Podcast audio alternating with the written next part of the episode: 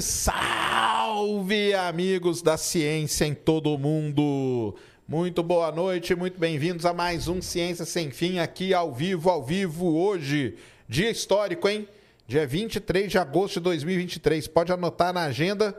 Chegamos no Polo Sul da Lua, né, Pedrão? É, chegamos, né? A Índia chegou, né? A, a gente fala nós, Não, mas, assim, a é humanidade, é né? Impressionante, mesmo assim. É impressionante demais. Nós vamos falar sobre tudo isso. Pedrão tá aqui. São 8h38 da noite, mas coloca aí na tela, Cris. Tá, Vai né? ter aí, ó, agora, galera. Está faltando aqui seis minutinhos, tá? Depois eu dou os recadinhos da paróquia, porque faltam seis minutinhos para o lançamento do Electron. Pedrão, lá no, no Space VR a gente fez, é, né? né? Fez aí, e ó, tá vendo? E não, não, foi combinado também não, né, cara? Da Electron, e aí? O que, que, que, que, vai acontecer aí, Pedrão? Fala aí pra nós. Hoje... Imagina que você pensa estar tá em casa, cara. É, essa, é, é, interessante dessa missão hoje que vai ser a primeira vez que a Rocket Lab vai usar um motor é, reutilizado num ah, voo. olha só. E aí eles postaram uma foto com o motorzinho preto ali na tubeira. Então hoje tem tentativa de recuperação também, o que é muito bom. Agora eles têm um sistema legal que, além de ter o paraquedas, ele pousa e o barco vem e pega ele pelo lado, né? E coloca ele no barco. É bem diferente da, da SpaceX, né? Que, que e aí faz. ele pousa no mar, ele cai no mar mesmo é, e tá tudo bem. A água não, não faz nada. Não... Então, eles dizem que não. É óbvio que eles tiveram que fazer Mas modificações. Eles dão uma, uma recalchutada é, ali depois, né? Eles tiveram que fazer modificações porque a água do mar acaba tendo um poder, poder corrosivo muito grande, né? E, e entra no meio dos componentes e estraga muita coisa. Mas é, isso não deve ser algo extremamente difícil, uh, vamos dizer assim, a ponto de mais de uma empresa já ter feito, nesse ponto, né? Não vamos falar que é fácil, porque fácil não é. Mas é, é impressionante como eles conseguiram fazer o Electron pousar com tão pouco peso. Eles acionaram pouquíssimo peso no foguete. Porque o sistema ali que faz o, o paraquedas e tudo mais, e o próprio paraquedas não pesa nem 10 quilos. Assim, né? Caramba! É, é, muito impressionante. Também, ele não é um foguete gigante como o Falcon. Sim. Mas mesmo assim, eles são os únicos, sem ser a SpaceX, que, que conseguiram. consegue. Isso aí já é um, um, ganho gigantesco para eles, né, cara? Como empresa, não faz nem dúvida, né? Tem nem dúvida. Eles estão na frente do mercado. Ah, tá mostrando ali, né? Que ele cai, ele cai de paraquedas no mar, então, galera. Não tem mais aquele esquema do helicóptero. Que era maneiro demais. Era demais. Aquilo lá era sensacional, porque o piloto tinha que ser muito um, um Top Gun, né, cara? Mas a chance de dar ruim também era muito grande, né? Para quem não, não conhecia, antigamente era assim: ele vinha descendo, vinha um helicóptero com um ganchão lá é. pendurado, e o cara passava e. Pegava paraquedas. E depois deixava na terra e mesmo, né? Eles, é, eles fizeram isso não chegaram a levar para terra, eles chegaram só até colocar no barco ali perto do ah, barco. Dizer, barco. esse era o objetivo deles, né, na verdade. A ideia inicial era no, na terra, mas acabou não rolando e, e aí na prática a gente não viu esses, essas capturas com o helicóptero acontecerem para valer. A única vez que eles pegaram, eles soltaram porque por questão de segurança ali. Entendi. É isso mesmo. Ah, e, logicamente, né? A gente está falando assim, mas esses caras devem ter estudado o efeito da. Lógico da água do mar. E deve ser pouquinho tempo que ele fica também, né? Olha, não é muito tempo não. O último voo que eles fizeram foi quase uma hora para tirar da água. Caramba, quase Foi bastante. Hora. Eu também achei que ia ser menos. Ser mais imediato, então, assim. eu também achei que seria. Mas aí eles devem ter trabalhado na, na, na, na parte de, de, do coeficiente dele de, de, de flutuação, para ele ficar boiando. Então, quanto menos ele ficar. E eu vi que ele boiava bem, assim. Né? É, eu vi a foto. Eu ele boiava foto. bem, ele não ficava aquela coisa de metade para metade baixo. enfiado, é. é. verdade, é verdade. Se eles deixarem o tanque fechado, né? O tanque não, tá, não tem respiro, né, não tem respiro para fora, a tendência é ele, ele boiar bem, né? Porque o tanque é grande, né? Sim. E tem pressão lá dentro, que ele não tem gás lá dentro. Ah, ainda. é, né? Vira um sistema de boia mesmo, né? Como é. se fosse uma boiona né? E hoje a missão é da Capela Space, né? De novo, né? É isso Mandando aí. lá os, os... É os radar deles, né? É o, os SARS da vida. SARS, né? o radar de abertura sintética. Isso. Capela Space, que é uma empresa aí praticamente dona da Rocket Lab. Não, é não. É, eles compram muito, né? Muito, lançamento. Né? Eles fecharam muito, mais né, lançamentos com eles ainda. O legal é. da Rocket Lab é que eles estão um foguete pequeno, feito de fibra de carbono, movido a RP1, tipo querosene, né? E oxigênio líquido. Que Por é isso um, que tá saindo a fumacinha lá. E é um foguete pequeno, né? Assim, é, que é um, só que tem se tornado cada vez mais confiável. Isso é muito legal também. Isso que é. Quanto mais lança, mais confiável fica. Lançamento hoje lá na Nova Zelândia. Vocês estão vendo aí. E o tempo tá bem ruim, né? Mas vai que vai. É. Tá lá. E só para vocês reconhecerem, quando o foguete da Rocket Lab tem aquela, aquela tarja vermelhinha ali, é que ele vai ser recuperado, né? Eles isso falam que é a Red for Reusability. É, isso mesmo, isso mesmo. Dois minutos e Dois minutos e meio. Isso aí. Dois minutos e meio para ser lançado lá direto da Nova Zelândia. Tá aí o Electron, 18 metros de altura, quase do tamanho do que nós vamos falar daqui a pouco, que é o VLS, tinha 20, né? Isso aí. O VLS é um E VLS o- era desse tamanho aí. E o VLS tinha mais capacidade de carga que o Electron. É, Curioso, né? nós vamos falar disso, cara. O cavalo passou selado na nossa frente. Isso aí. Não foi não, Pedrão? Passou selado e com turbo ainda, né? E Exato, e a gente deixou ele passar correndo, é isso aí. Então tá aí, ó, dois minutos, tá correndo bem. Ah, essa aqui já é o quê? Terceira ou segunda tentativa? Segunda. E Segunda? a outra foi. Eles deram um hold assim que eu abri a live. Eu fiquei mais de duas horas esperando o hold. Quando foi lançar, falhou. Vale. e aí eu brinquei assim. que era We Love the Nightlife. Porque eu fiquei Ah, tipo até as é, quatro We da Love the manhã. Nightlife, exatamente. Passou a noite toda, né? é isso mesmo. Cara, tem uns lançamentos que deixa a gente triste demais. Já reparou que aqui tem um monte de ovelha que fica Já, aqui? já. É um negócio nada a ver, né, cara? tá lá, já tá internal power, já o, o Electron.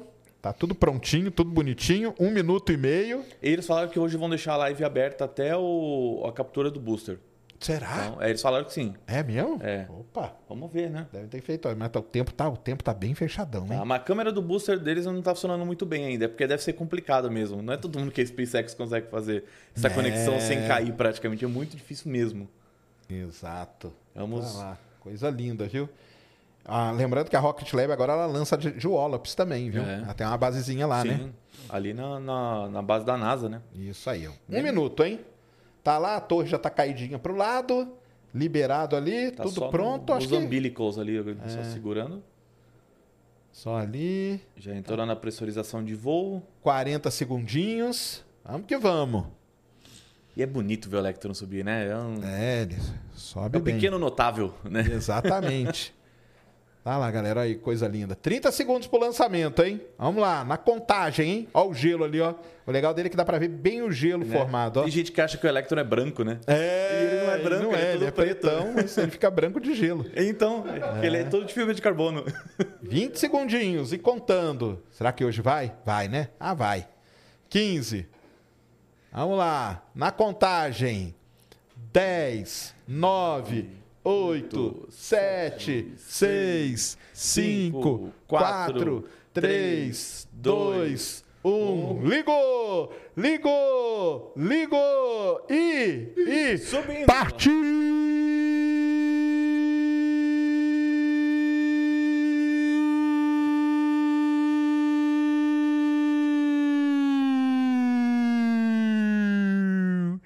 Vai, Electron!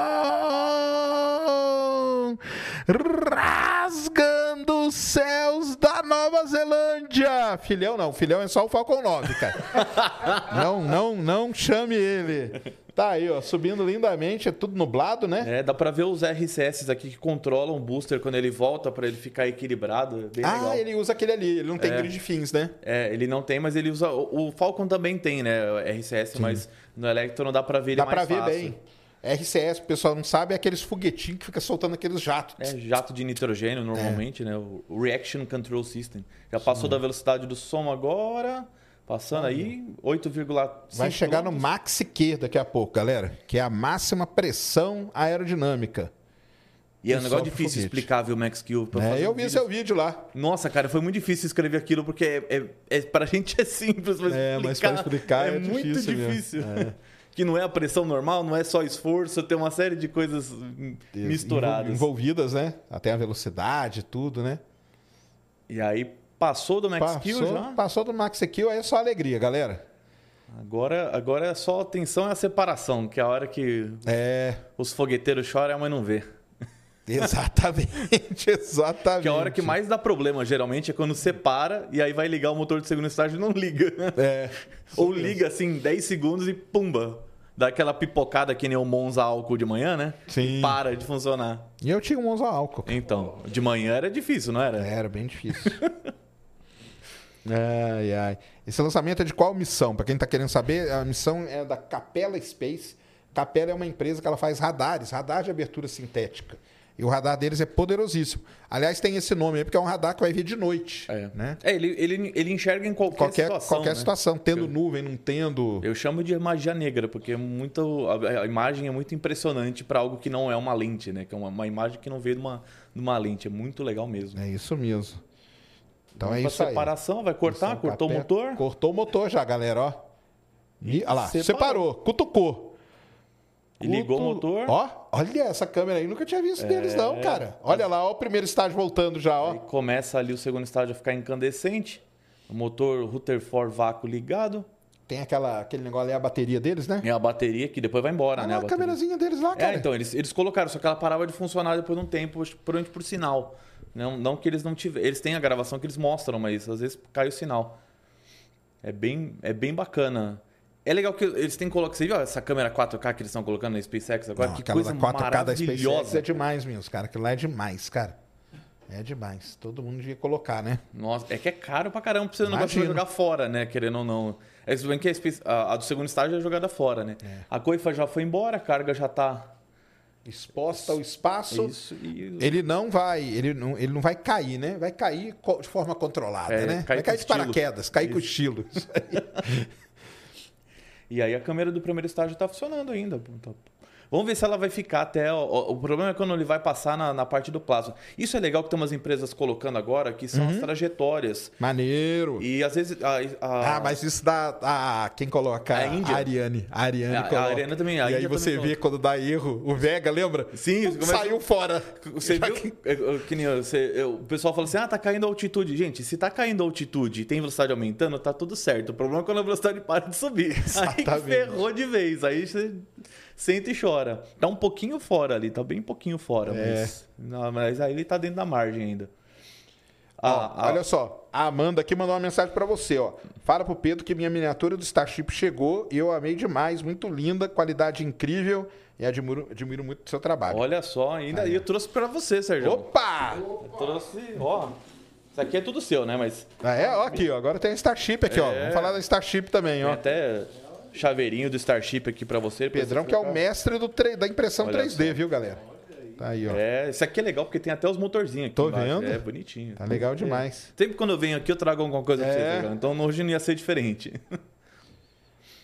Nós vamos falar, nós vamos falar da impressão 3D, tá? O redesign aqui deve ser um cara que mexe com isso. Mandou vintão aqui pra gente. Fale um pouquinho sobre impressão 3D e a importância dela para exploração espacial. Ah, eu acho que é o Rafa. Abraço, meus amigos, e parabéns pelo trabalho. É o R3 É, Design. é o Rafa, é o que trabalha com a gente. Trabalha com você? As, as- uma, a parte das modelagens a gente faz junto. Aí, ó.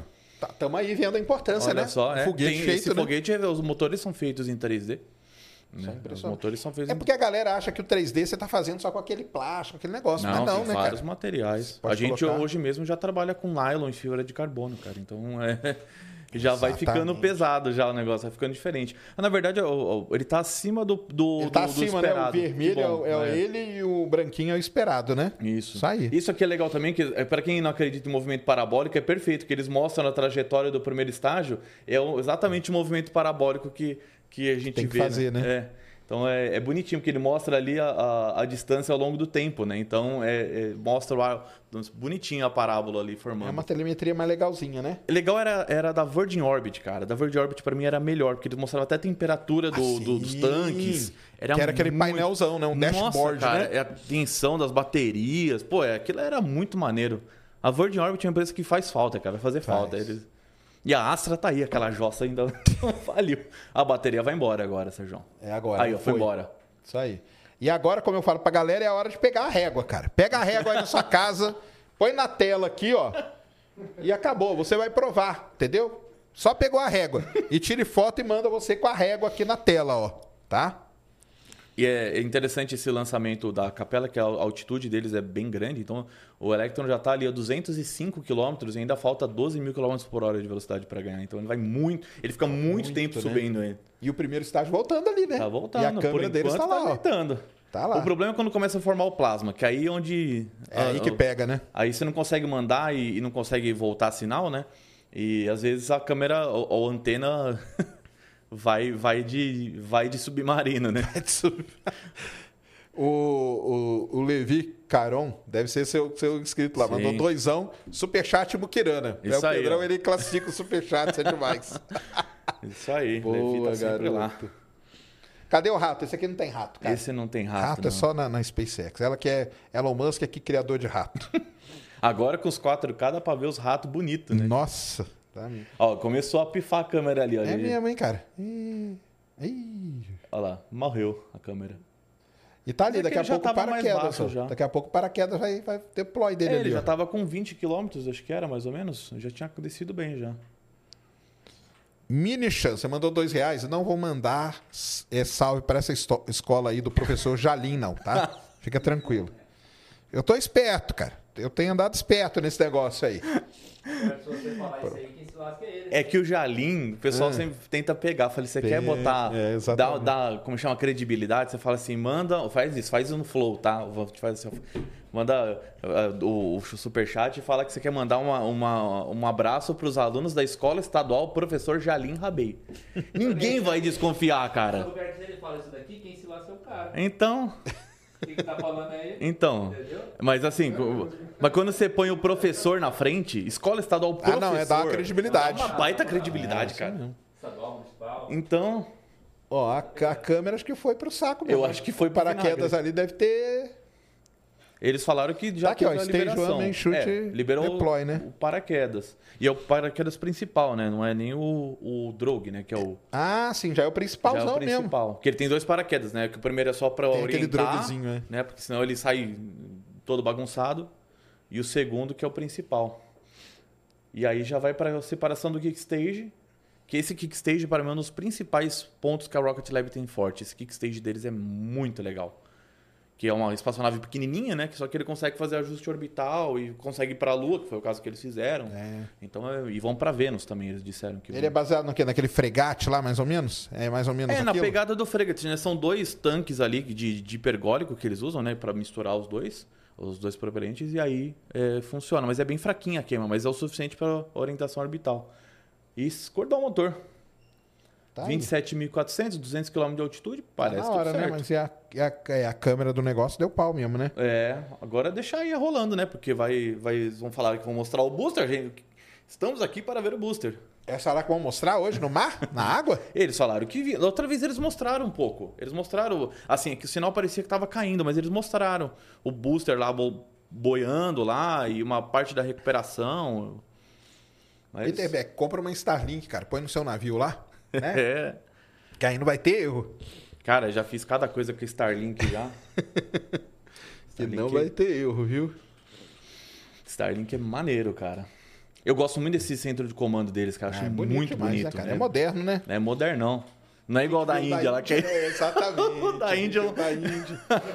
O, da- o mais legal da Índia, cara, é que os microfones dele têm um apoio de lábios. né? É, pro cara põe aqui é pra dar a distância É certa. muito bom, cara, aquilo ali. Pra não estourar aqui, ó, igual assim, ó. Ah, é sensacional. Uh, E, e- e é interessante que a- o bigode é o que manda, né? O bigode é a moda lá, cara. Quanto mais, Hum. maior o bigode, mais manda, cara. É o bigodão deles lá. Eu, eu, eu gosto muito de assistir lançamento na Índia porque é, é tudo que a gente poderia ser, né? Eu sempre falo isso, né? Exato, né, é cara? um- Poderia mesmo. Ah, eu paguei, ó, vai passar em cima do Brasil daqui a É, pouco. é, tá passando. Tá saindo a Nova Zelândia. Aqui, é, os pontos, os, os pontinhos, né? Os círculos é, vermelhos são os pontos onde tem sinal, né? Onde tem, tem estação. Então tem estação ali na, na Austrália, tem um monte na Nova Zelândia, óbvio. Aí só vai ter uma ali, acho que é na Ilha da Madeira, que é onde eles. Ah, é lá em cima, né? Que aí eles voltam o sinal. Até lá eles ficam no, Ficou no, no escuro. escuro. Caramba, ficou no escuro mesmo, né? É, é um, e é um rolezão, planeta, né? hein? É. Aquela hora que os caras devem ficar com um cagaço forte, né? Porque, tudo bem que tá, né? Se o cara sabe a altitude e a velocidade, tudo bem, né? Mas vai que bate alguma coisa ali, né? A gente não viu. Exato, vai saber, né? Falando nisso, você viu que teve uma missão que, que saiu uma notícia esses dias aí, missão de coleta de lixo. Que não vai porque o outro bateu, e Bateu. criou mais detrito, né, cara? bateu um lixo. Eu falei, que ironia, bateu um lixo espacial no recolhedor de lixo espacial. Foi é, sensacional. Eu falei, nossa, gente. Esse vai, esse vai ser um problema sério, Mas cara. pelo menos o cara demonstrou a necessidade, né? É? De de coletar o lixo espacial, né? É. Você não consegue nem, nem tirar o lixo porque tem lixo. Exatamente, né? O tá- lixeiro, o lixeiro que deu pau, né? O pessoal da síndrome de Kessler fica maluco com isso, né? No É. filme Gravidade lá que começa a vai virar... criando, né? Mas não dá pra fazer aquilo ali. Aquilo ali é um, é um, é um absurdo, assim, né? É uma, uma- Eles vão pro absurdo, né? No sentido de levar ao extremo, né? Que eu lembro desse filme que era bom, que a, a estação espacial é, internacional ficava na mesma órbita da estação chinesa, né? Era, É era só ir pra lá e, e ir. É isso mesmo. É isso mesmo. Super fácil.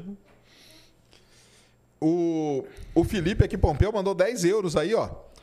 Hoje tivemos a Chandrayaan 3, nós vamos falar dela, né? Mas agora o que aconteceu com o projeto Garateia L? O projeto ainda está em andamento? Será que um dia o Brasil vai ser uma pota? Aí você está pedindo demais. Vamos perguntar para Pedrão. Mas a pergunta é: será que um dia o Brasil vai ser uma potência nesse ramo? Que tende a ser o futuro? Futuro? Eu acho que é o presente, né? O que, que você acha, Pedrão? Cara, a Garateia ela não morreu, cara. Eu sei É, que ela é a Garateia ela foi transmutada para aquela missão selenita. Isso eu posso dizer que eu, que eu sei que ela foi é, um- os principais interesses dela foi passado para essa missão selenita do ITA, né, que é um é, que vai desenvolver dentro do ali do, do, do programa Artemis, né, do acordo Artemis como um todo, a NASA vai estar envolvida. Então, eu torço muito para essa missão dar certo. Eu- a gente já está naquele momento do desespero que qualquer coisa é bom, né? Qualquer coisa que venha para o Brasil entrar no espaço para valer, né? É bom, eu até fiz uma brincadeira uma vez que teve uma missão que foi lançada chamada Esporte. Eu falei que é bom Ah, que o Brasil, Brasil esteja no espaço, nem que seja por esporte, né? Seja por isso, né? Era o CubeSat, né? É. Legal. E aí, será que o Brasil vai ser uma potência? Ele perguntou uma potência, cara, nesse ramo. Depende do que, né? Porque para foguete eu acho que tem espaço para pouquíssimos países e pouquíssimas empresas. Acho que foguete já era, assim, sabe? Acho... Tem possibilidade? Tem, mas é que nem falar que alguém vai entrar na indústria automobilística. A Tesla foi um outlier, assim, foi um ponto muito fora da curva. é, e é muito difícil porque é muito caro, muito caro, muito demorado e pode explodir em questão de segundos. E se a gente não consegue nem investir em satélite, que é algo que eu acho que o Brasil deveria cair de, nessa mergulhar de cabeça e fazer satélite e tal, para lançadores é muito mais complicado. Mas aí é aquela coisa da política de Estado, né, Sérgio? É, se a política de, não interessa se é o governo A, B, C, D ou E. ah, a, a, política mudou lá do Trump, né, do Obama, pro Trump, pro, depois pro, pro, agora pro Biden. Biden. e os investimentos em espaço continuam. Melhores ou piores, mas continuam. Não mudou. E a gente, a gente também não. Né? Tipo, na prática, se você for ver, né? Só que de uma forma completamente oposta, né? Não, Exatamente. praticamente nada, né? Não, é eu, eu, assim, potência, cara. Eu acho muito difícil, entendeu? É, se for ver o, o, que, o que banco público investe em esporte, não, isso não é uma crítica ao esporte de forma nenhuma. Eu, eu, né, eu acho que tem que incentivar mesmo. É mais do que o orçamento da EB inteira. É. Entendeu? É coisa de centenas de milhões os caras investem. É, o pessoal fala assim, ah, mas é falta do quê? Pra mim é falta de interesse mesmo. interesse. cara. É interesse. Dinheiro tem, entendeu? Mas não tem interesse, porque aqui é muito difícil, cara, pra você pegar um deputado que vai ter que aprovar um negócio desse. E eu, eu tô vindo aí, né, de três semanas, eu conversei com o Ricardo Galvão do CNPq, conversei com o Paulo Artacho e conversei com o Nicoleles, três grandes cientistas brasileiros. E meio, a visão deles é mais ou menos a mesma, entendeu? É, como que você vai chegar lá para um, um, um congressista, para um deputado, cara, e explicar para ele o porquê que a gente tem que investir em fazer um satélite se o cara tá preocupado em quem vota nele. Uhum. E quem vota nele tá preocupado se o esgoto tá lá, Se se, tem o comida, asfalto né, tá lá prato, né? e tal. Mas e aí como que você vai explicar para um deputado, para ele explicar para a base dele que, cara, por exemplo, a Índia, o pessoal reclama, mas eu tenho vários trabalhos da Índia lá que eu, que eu peguei que mostra o quanto reduziu a fome no país Sim. por conta do programa espacial deles. Porque eles conseguiram mapear melhor o terreno, saber o que, que Sim. podia plantar, a época que podia plantar, como que E podia eles têm plantar. clima, clima extremo. Indep... Clima extremo, o clima deles é extremo. Quando o chega na monções, o país para, cara. exatamente. É muito complicado. Então eles fizeram tudo isso e aí a- ainda tem muita fome, pobreza e tudo, mas reduziu pra caramba o número de pessoas na, na linha lá de fome dentro da Índia. Agora, como você vai pegar um deputado brasileiro e explicar isso pra ele, pra ele passar pro, pro, pro eleitorado dele? É muito difícil isso, Muito cara. mesmo. Não, e, e não é só um deputado. Você tem, Ah, não, que, conven- lógico. você tem que convencer Uma vários base, deputados, uma- uma, uma- base é. toda, e senadores, e, e, e até pessoal do executivo mesmo. Então tem que é, ter um esforço, uma, né, uma junção de forças ali para poder movimentar alguma coisa. E, e já tem aquela história, ah, o Brasil não vai ser nada, né? Não, não vai ser nada no espaço, mas se não fizer nada. Eu sempre falo que existe uma conta ali que eu, que eu Vamos supor, você pega a área do país e divide pelo número de satélites que ela tem. O Brasil tem um. É um número patético, assim. Para o tamanho de um país como o Brasil, país continental, sabe? Que, que tem uma importância é, geopolítica desse, que tem, por mais que Claro. seja, mais ou menos, dependendo da época, mas existe. Não ninguém vai negar que o Brasil é um país grande, entendeu? Isso não, não tem como negar. Não, importante em, vários, em vários fatores, É. né? E uma coisa também que as pessoas eh, não entendem muito, né, Pedrão? É o lance, cara, de que essas, esse negócio do setor espacial, e isso você ouve até o pessoal da EIB falando quando entrevista e tal, é um setor estratégico do país, cara. Sim, né? pra- até para defesa mesmo. Exato, para defesa, a- uma parte da soberania do país, ela tá ligada nesse setor espacial. Pega a China, né, cara? Ela tem o sistema de GPS dela, Uhum. Sim. ela tem os satélites dela, ela tudo O imaginamento dela. todo imaginamento, o radar agora que ela mandou aquele lá para a órbita Sim. já estacionária, Que coisa que não tinha, né? Não tinha. Então, é, isso faz parte da soberania do país e é um ponto estratégico do país. E aí fica nessa complicação. É muito complicado. Cara, fica só, se a gente pegar só a parte de, vamos falar de defesa do território nacional, sem falar agricultura, porque a agricultura é muito óbvio a necessidade. Mas o Brasil tem uma fron- fronteira seca gigantesca, que é uma peneirona, todo mundo sabe. Se você utiliza dados de satélite, inclusive de radar de abertura sintética, que é muito útil para esse tipo de coisa, Exatamente. você consegue trabalhar melhor a fronteira e, e não é na casa de a gente não está falando intervalo de meses, é intervalo de horas. Saber se alguém passou ali no intervalo de horas. Né? E Isso mesmo. isso resolve muita coisa para, né, quem já sabe, tráfico de droga, tráfico de arma, contrabando e por aí vai. É, e, e a gente não sabe o que está entrando ali, né? Não, exatamente. Para esse mar... Só para isso, né? Sem citar mais nada. Então, é, é o básico, né? Agora, o problema para mim é esse, cara. É convencer os políticos e o político convencer a base dele e tudo mais. O Luiz Gonçalves mandou do- dois euros. Você considera muquirana, não? Não. Não, né? É, é, para eles é, pra gente não. Depende, é para quem É, tá recebendo pra para gente tá... é, dá pra comprar uma casa, né? Dá já. quase, né? Quase. Aqueles 10 que você recebeu ali, ó, já compra um condomínio já. É verdade.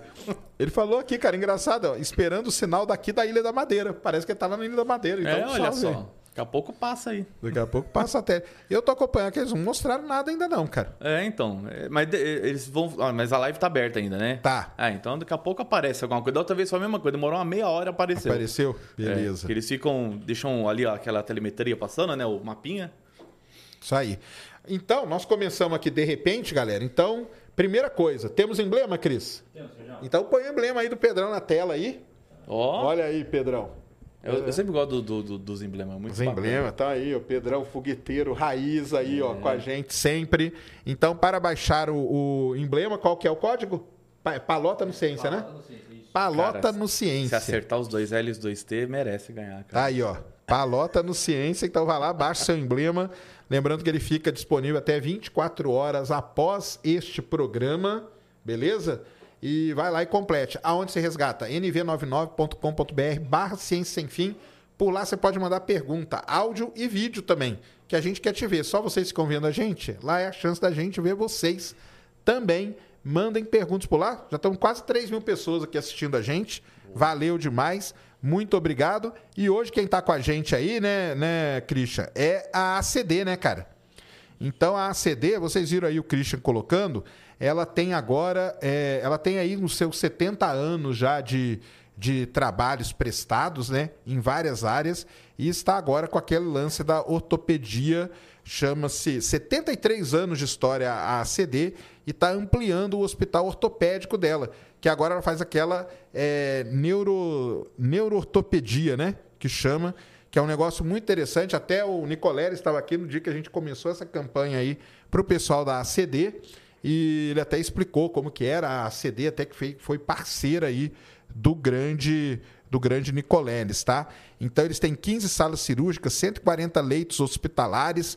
A previsão é que o Hospital Orto- Ortopédico da ACD realize por ano 10 mil cirurgias ortopédicas. Então olha aí que maneiro, tá?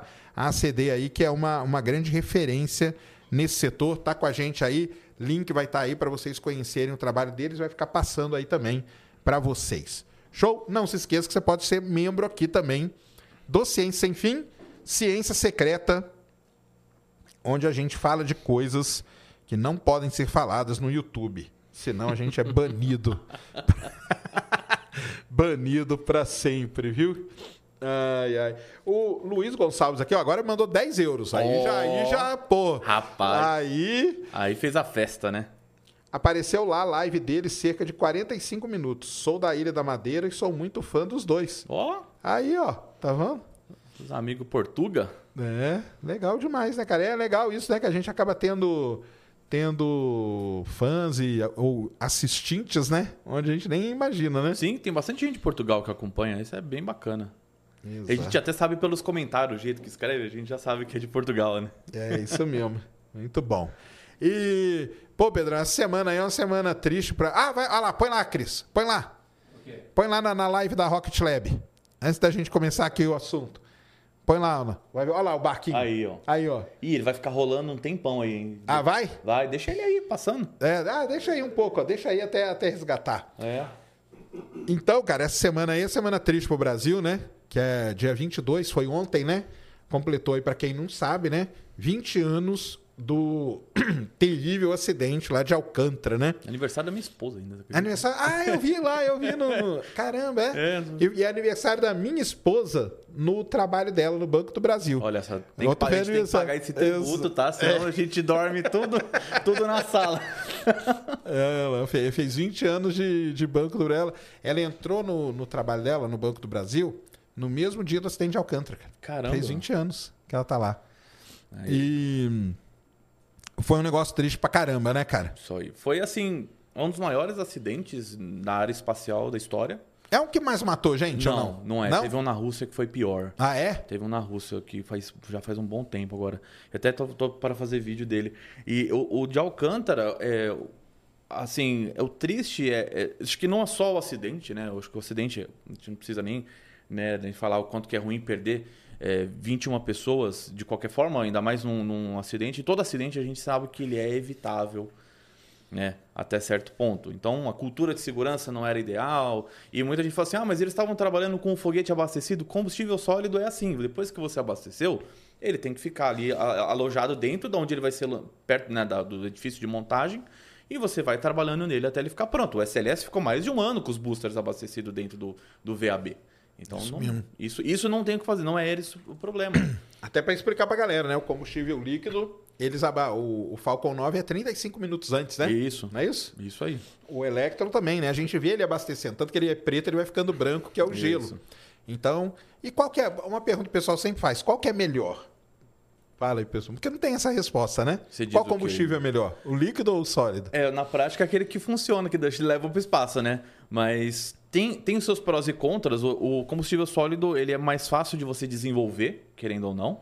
Ah, ou seja, você não precisa, você não está trabalhando com máquina, uma peça girante ah, e peças trabalhando em, em altíssima temperatura, em pressão muito alta. Então tem essa dificuldade de você desenvolver isso. O problema é que, é como a gente fala, ligou já era, né? Depois que ligou não dá para desligar mais. E a parte perigosa também é, a é que você, depois que abasteceu, você vai ter que trabalhar boa parte do, do tempo com o foguete abastecido do lado. O que pode causar esse tipo de acidente. né? Você ter um. E, e- e é, é um calor inacreditável como se o sólido. Ele é muito, é muito rápido e muito quente, né? Ainda mais que ele não está saindo do jeito que ele deveria sair, né? Então, é o combustível líquido, se a gente vai falando de é, pares com oxigênio, né, que é oxigênio líquido com querosene, com hidrogênio e tudo mais, você não precisa abastecer antes. Então, só que você vai ter. Trabalhar com hidrogênio é um inferno, que hidrogênio é muito. Você sabe que para ficar líquido ele é muito frio. Então você vai ter que ter um monte de equipamento que aguenta trabalhar numa temperatura extremamente baixa, com uma pressão extremamente alta e, e aguentar uma amplitude térmica gigantesca.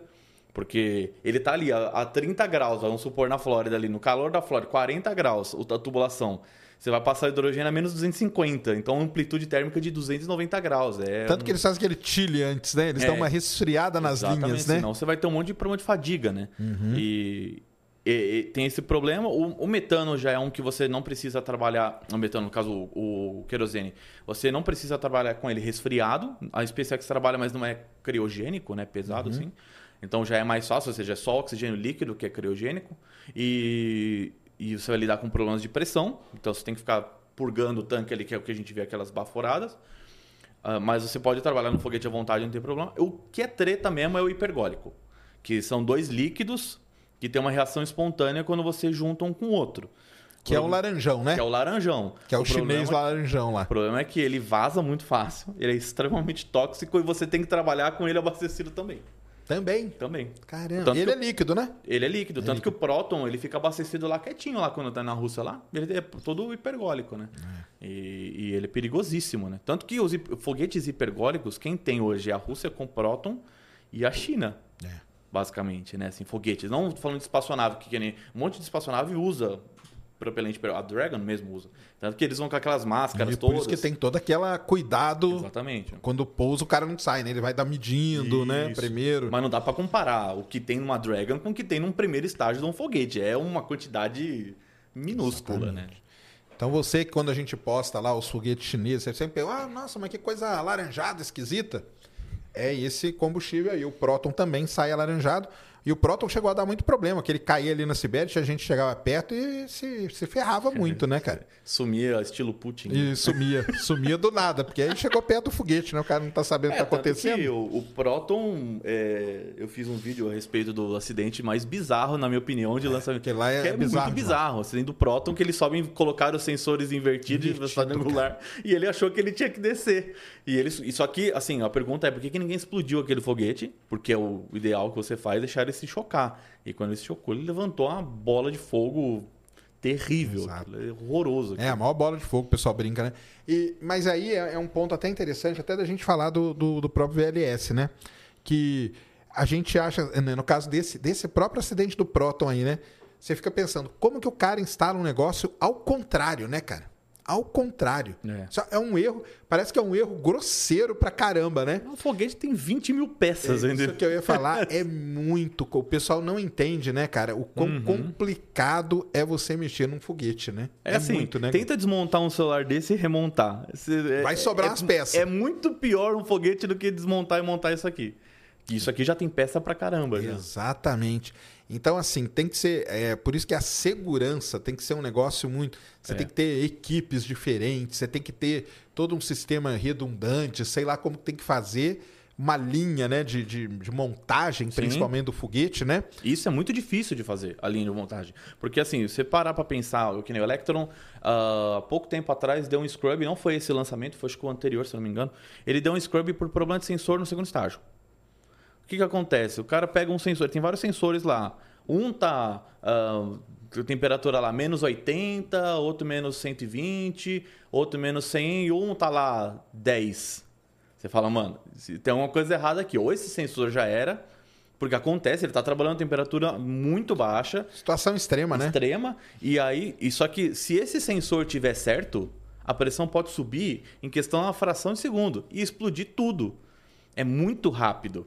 Tanto que a explosão do último Falcon 9 que teve, que foi na missão AMO 6, isso lá em 2016 ainda, foi fazendo, abastecendo para um teste estático. Isso, que é aquele que fica pendurado, né? O negócio, o último pedacinho, né? que É, eles fica- estavam, ele estava na, na plataforma, né? Tava no pad com carga e tudo. Essa foi a cagada desse É, isso aí. E deu um problema num, num- num isolamento que causou uma, por causa desse, desse acúmulo de oxigênio líquido, deu uma combustão espontânea e foi tudo pelos ares, não sobrou absolutamente nada.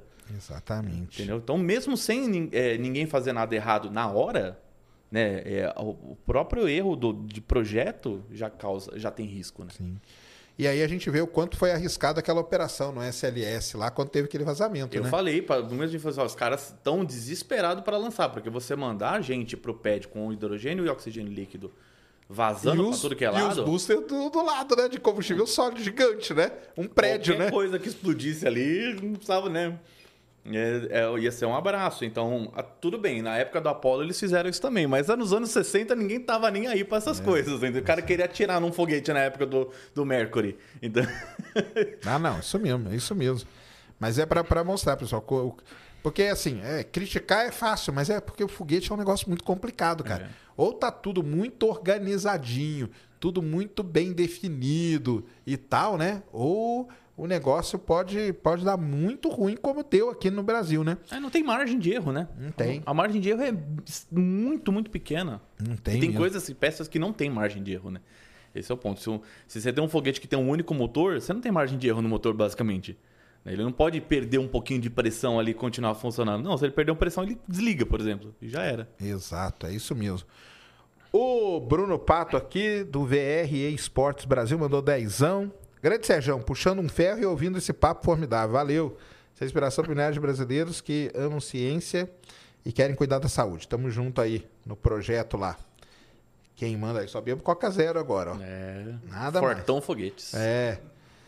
E o. E, mas, mas antes disso, né? Vamos falar pro. pro aliás, né? Falando nisso até pro pessoal aqui, sexta-feira quem vai estar aqui vai ser o pessoal do, do Estadão que fez aquele podcast de Alcântara, né? E eles foram lá, eles tiveram acesso aos documentos que ninguém teve, Que é o mais né? difícil, né? que é, que é o mais entrevistou a galera, então vai ser legal pra caramba também o papo com eles. Nós vamos dar uma introduzida aqui, depois eu também com ele eu vou falar com eles, eu vou falar muito disso. Principalmente eles terem, eles foram lá, né? Eles foram lá, Sim. o que é bem difícil também, né, É cara? muito difícil. Muito. É muito difícil, né? Falo, falo por, por ter contatos hoje com, né, até na Força Aérea, até na EB, é muito difícil, até penso o pessoal da EB às vezes ter acesso lá como gostaria, sabe? Exatamente, né? Mas o, o Brasil, ele, ele. Porque muita gente, né? Também tem assim, né? O pessoal também vai pro extremo. Ah, mas o Brasil nunca teve nada de, no setor espacial. Mas tem, né? Mas tinha, né? É. Tanto que o Brasil fez o que criou o ITA, né? Sim. O INPE, é, um, um braço da Embraer, a Avibras, né? Que a gente chama, né? Sim, tem. Que é uma é um braço ali deles, né? Agora tem a Visiona também. Agora tá, tem a Visiona também, né? Que tá fazendo satélite e tal. Isso mesmo. E o Brasil, ele, para quem não sabe, né?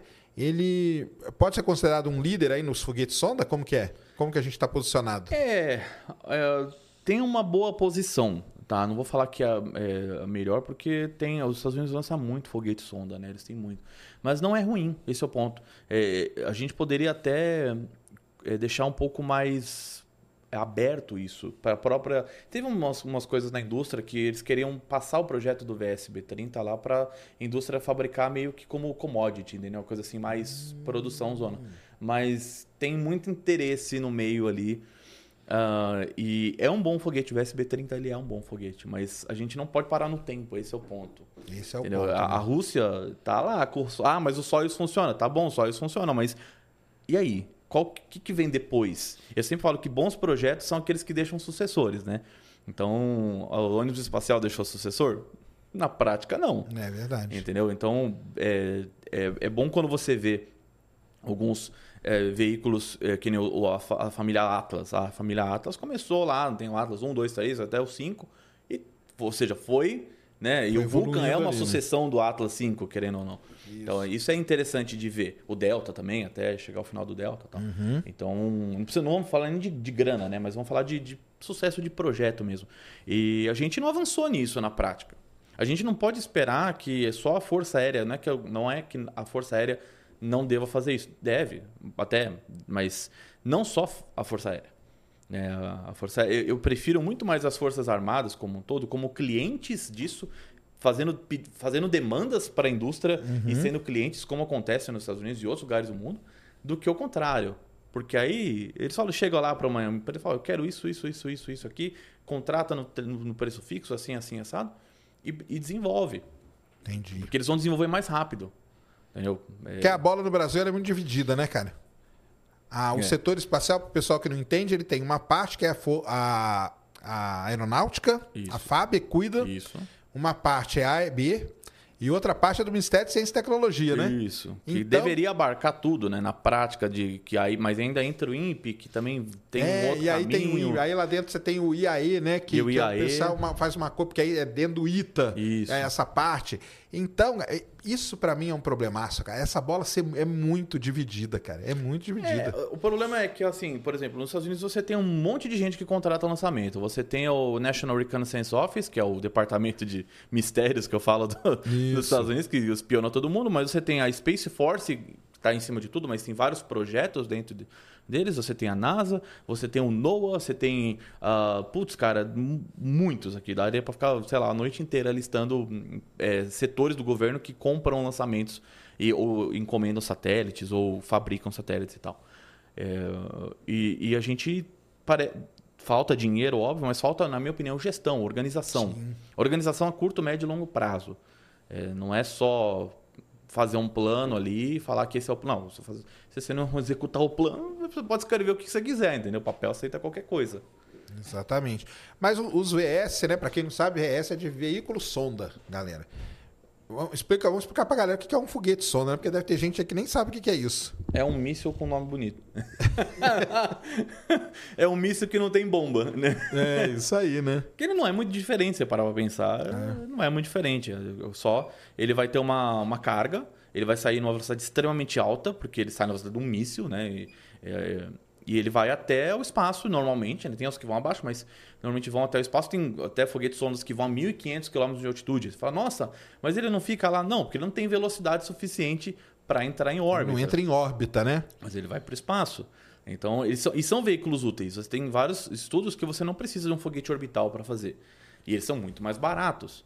Então, teve aquele é, lançamento legal da, da, da NASA, que eles lançaram uma carga de bário para ela brilhar em alta atmosfera para entender o fluxo de, de, de campo magnético. Isso. E você não precisa de um foguete orbital para fazer, nem vai conseguir fazer isso com um foguete orbital bem, né?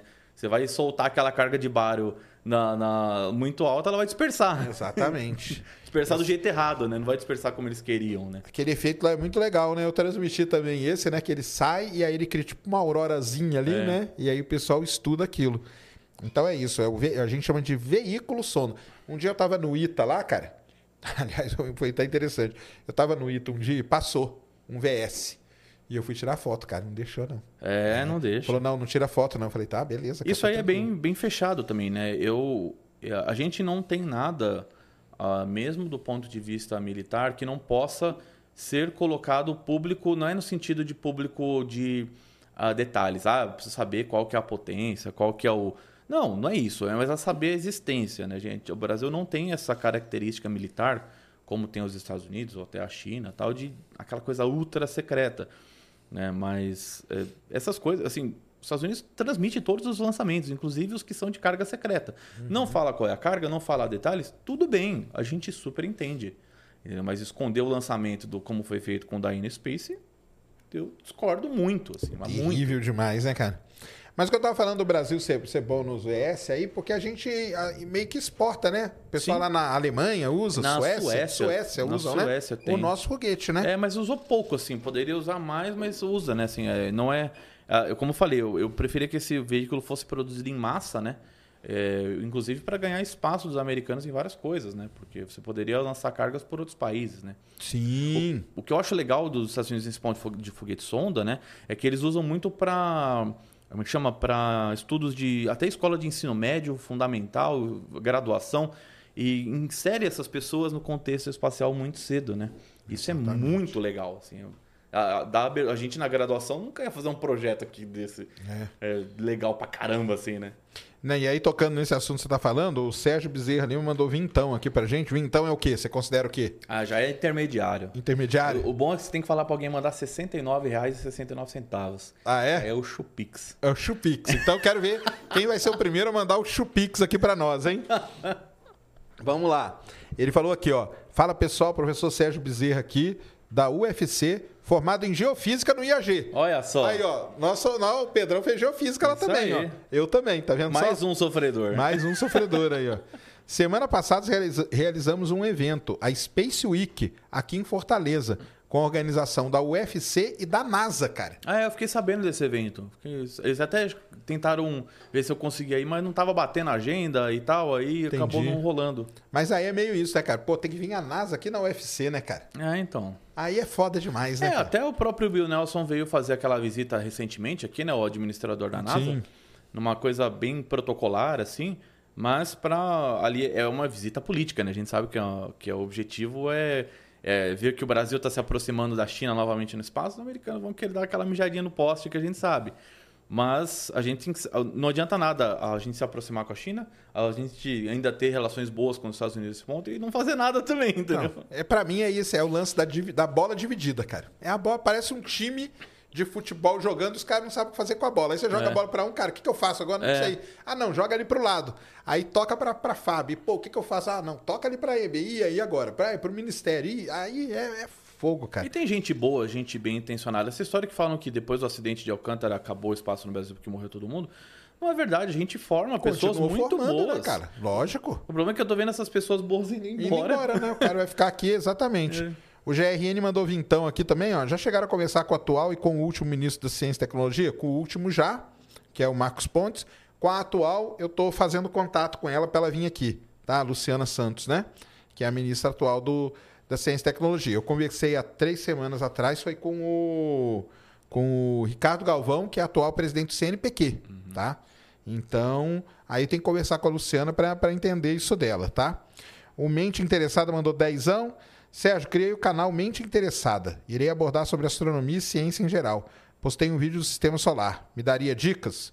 Ah, a gente dá, cara. Fique, po- poste, né, Pedrão? Estuda bastante. Poste isso, estude para falar a coisa certa, direitinho, Isso. tá? E vai lá. Siga em frente. Eu sempre falo na parte aqui da astronáutica, né? Não da astronomia especificamente, não que não tenha isso, mas falando mais do que eu toco, você precisa estudar mesmo. Assim, é. Pra, porque falar uma bobeira é muito fácil. É, muito mesmo a gente que está acostumado, toda hora, às vezes escapa alguma coisa, porque é muito complicado mesmo. Isso.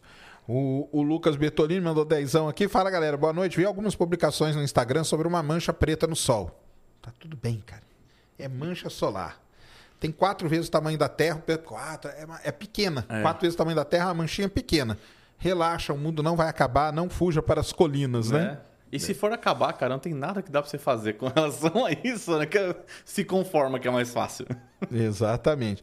Ah, o pessoal, tem muita gente falando aqui do, do S50. É aquele motor que testou. Isso. Foi o ano passado ou dois anos Nossa, atrás? acho que já faz uns dois anos É, acho já. que já faz, né, cara? Foi. Ele é uma, é uma seria essa evolução que você está falando? É, Ou ele, não? ele já é um projeto ali junto com a Alemanha, né? O S50, né? Ele é um- uma ideia é, é do VLM ser composto pelo ah, S50. sim, é, vamos chegar no VLM, isso aí. Isso. Aham. Então, é, é um motor de, motor de combustível sólido, aquela coisa que eu falo, é melhor ter alguma coisa que não ter nada, ah, mas ainda é um projeto, assim, vamos dizer que poderia estar mais rápido, visto até o próprio andamento, não esquecendo que existe o mercado todo, pensa só em soberania mesmo para desenvolver.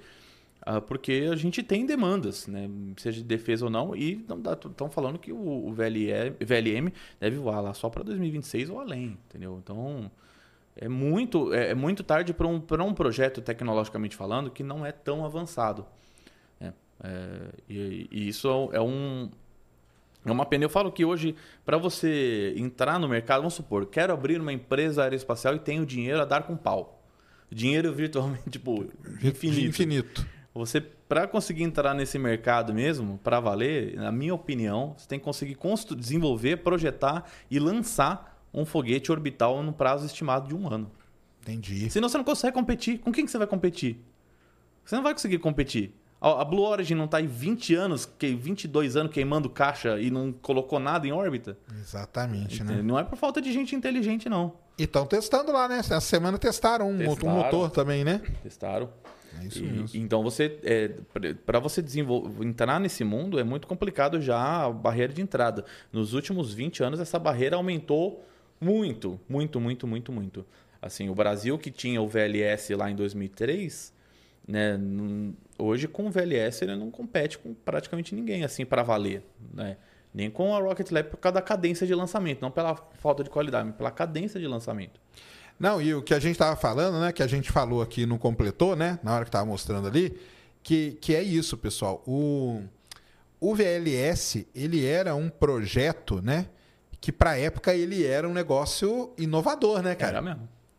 Era um foguete pequeno, para quem não sabe, o tem, tinha, né? 20 metros de altura, né? Ou seja, o Isso. Electron tem 18. O Brasil, se desse tudo certo e continuar e tal, o Brasil teria entrado nessa coisa de Microsatélite. Microsatélite Antes de muito- todo mundo. antes cara. de todo mundo, 380 quilos de capacidade de carga.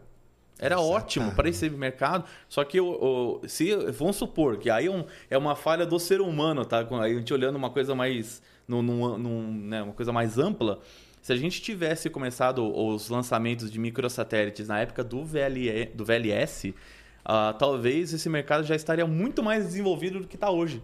Porque hoje ele já está numa fase de maturação e até declínio, porque tipo, a conta não fecha, entendeu? E, e- só que quem chegou primeiro, né, se dar melhor. Claro. Então, o que que aconteceu no fim das contas? A SpaceX desenvolveu um foguete muito mais barato, com muito mais capacidade de carga, que hoje, inclusive, é um dos principais motivos de preocupação da Rocket Lab. Ainda é o Falcon. Para competir com ele. É. O pessoal da Visiona, pelo que eu sei de informação, tem, fez o, aquele V-Cube, aquele satélite brasileiro, eles cotaram com a Rocket Lab e cotaram com a SpaceX. Foi mais barato. Óbvio que foi com a SpaceX. Você fala, cara, é, é muito mais caro, é 7 pau e meio pra você lançar um negócio, entendeu? 7 milhões e meio é muito dinheiro. O SpaceX é muito mais barato. Entendi. Então, quem acha que a Rocket Lab não compete com a SpaceX, é, Sim. compete pra caramba. Compete muito, né? Na casa, para o pessoal entender, né? A SpaceX tem uma- as missões Transporter, né? Isso. Que ela leva ali 50, sei lá quanto, 50 e O recorde tantos. 144. Cento- É, 144. Então você vai põe seu satélitezinho ali. Nessa divisão toda desse bolo, né? É. Vai ficar barato mesmo É, eles- lançar, né? Hoje eles têm carga lá por de 50 quilos por, por 50 mil dólares. Aí. Tá. Tudo bem que tem uns outros custos, né? Não é bem assim, mas Sim. é, é melhor partir de 50 mil do que partir de 7 milhões, É, né? Exatamente, com certeza, né, cara? Então, esse que é o, que é o, que é o drama que, que a gente fala, pessoal, entendeu? Que, que, que foi esse problema. Mas antes do acidente, é, teve duas tentativas ainda de lançar, né? O VLS, né? Isso, foram duas tentativas falhas, né? Duas tentativas falhas, né? E muita gente diz que nem era para ter feito aquela tentativa lá, né? É, Que era uma tentativa que não era para ter nem não estava pensado, não tava né? pronto como deveria, né? Então, é, acontece isso, isso acontece em todos os projetos. Todo mundo já lançou antes de que deveria ou é, não lançou na melhor condição possível. Isso já aconteceu com N projetos ao, ao longo da história. O que eu acho. acho que, ah, talvez o que eu mais critico nessa história, é, e aí é uma, uma, uma crença popular que se criou, que foi sabotagem, né? Ah, então. caso do- Ah, a do- gente do pode, velho. pode chegar nisso aí. Porque já tem gente aqui falando, ah, isso aí foi sabotagem. Não foi sabotagem. tal. cara. Infelizmente, assim, felizmente e infelizmente, né? Porque quando, fel- felizmente porque é bom que não, ninguém tenha afetado, mas infelizmente no sentido de que é, é, a gente não tem com quem botar a culpa também. Mas, Mas aí seria sabotagem de quem? falam da França, né? Por Da causa França. de Kourou na Guiana Francesa. Mas é, eles, não- eles não conseguem nem dar, é, dar conta dos lançamentos que eles têm ali no sentido de gerar foguete para lançar ali. Eles nem iam perder demanda na prática com isso. Né? Assim, para Ah, valer. sim, claro. E- Porque era uma outra escala, né? Não, e assim, o Brasil nunca teve problema diplomático com a França para valer a ponto de, de interferir nesse tipo de coisa. É, muito foi falado e não foi encontrada nenhuma evidência. Até tinham, porque tinham duas pessoas, da, da- dois franceses que estavam na região, aí depois descobriram que o cara não tinha nada a ver com nada, entendeu? É, ou seja, o que, que o cara ia fazer lá? Jogar um fósforo lá dentro, entendeu? Assim, não é uma coisa simples. Se a gente não consegue entrar no. em Alcântara, que é brasileiro nato, que tem todos os documentos em dia, quem é o o estrangeiro vai entrar, cara? Exatamente, né? Exatamente. Não, tem várias, tem várias teorias de conspiração, né? Uma é que foi sabotagem, tem tem o pessoal que acha que foi- foram ETs, Isso. tem gente que acha que foi maldição. Maldição é boa. Maldição, porque aquela, aquele lugar ali Ah, é verdade, foi né? construído numa, numa região sagrada. É. Então, então, mas não foi nada disso, galera. Tá? Aliás, assim, o que foi, né? Pra quem não sabe, isso aí tá é público, né? Porque tem tem lá o no- relatório. tem o relatório lá onde eles explicam o que foi. É, pelo que eu, que, eu, que eu lembre, assim, Pedrão, pode me corrigir, foi o tal do sistema lá.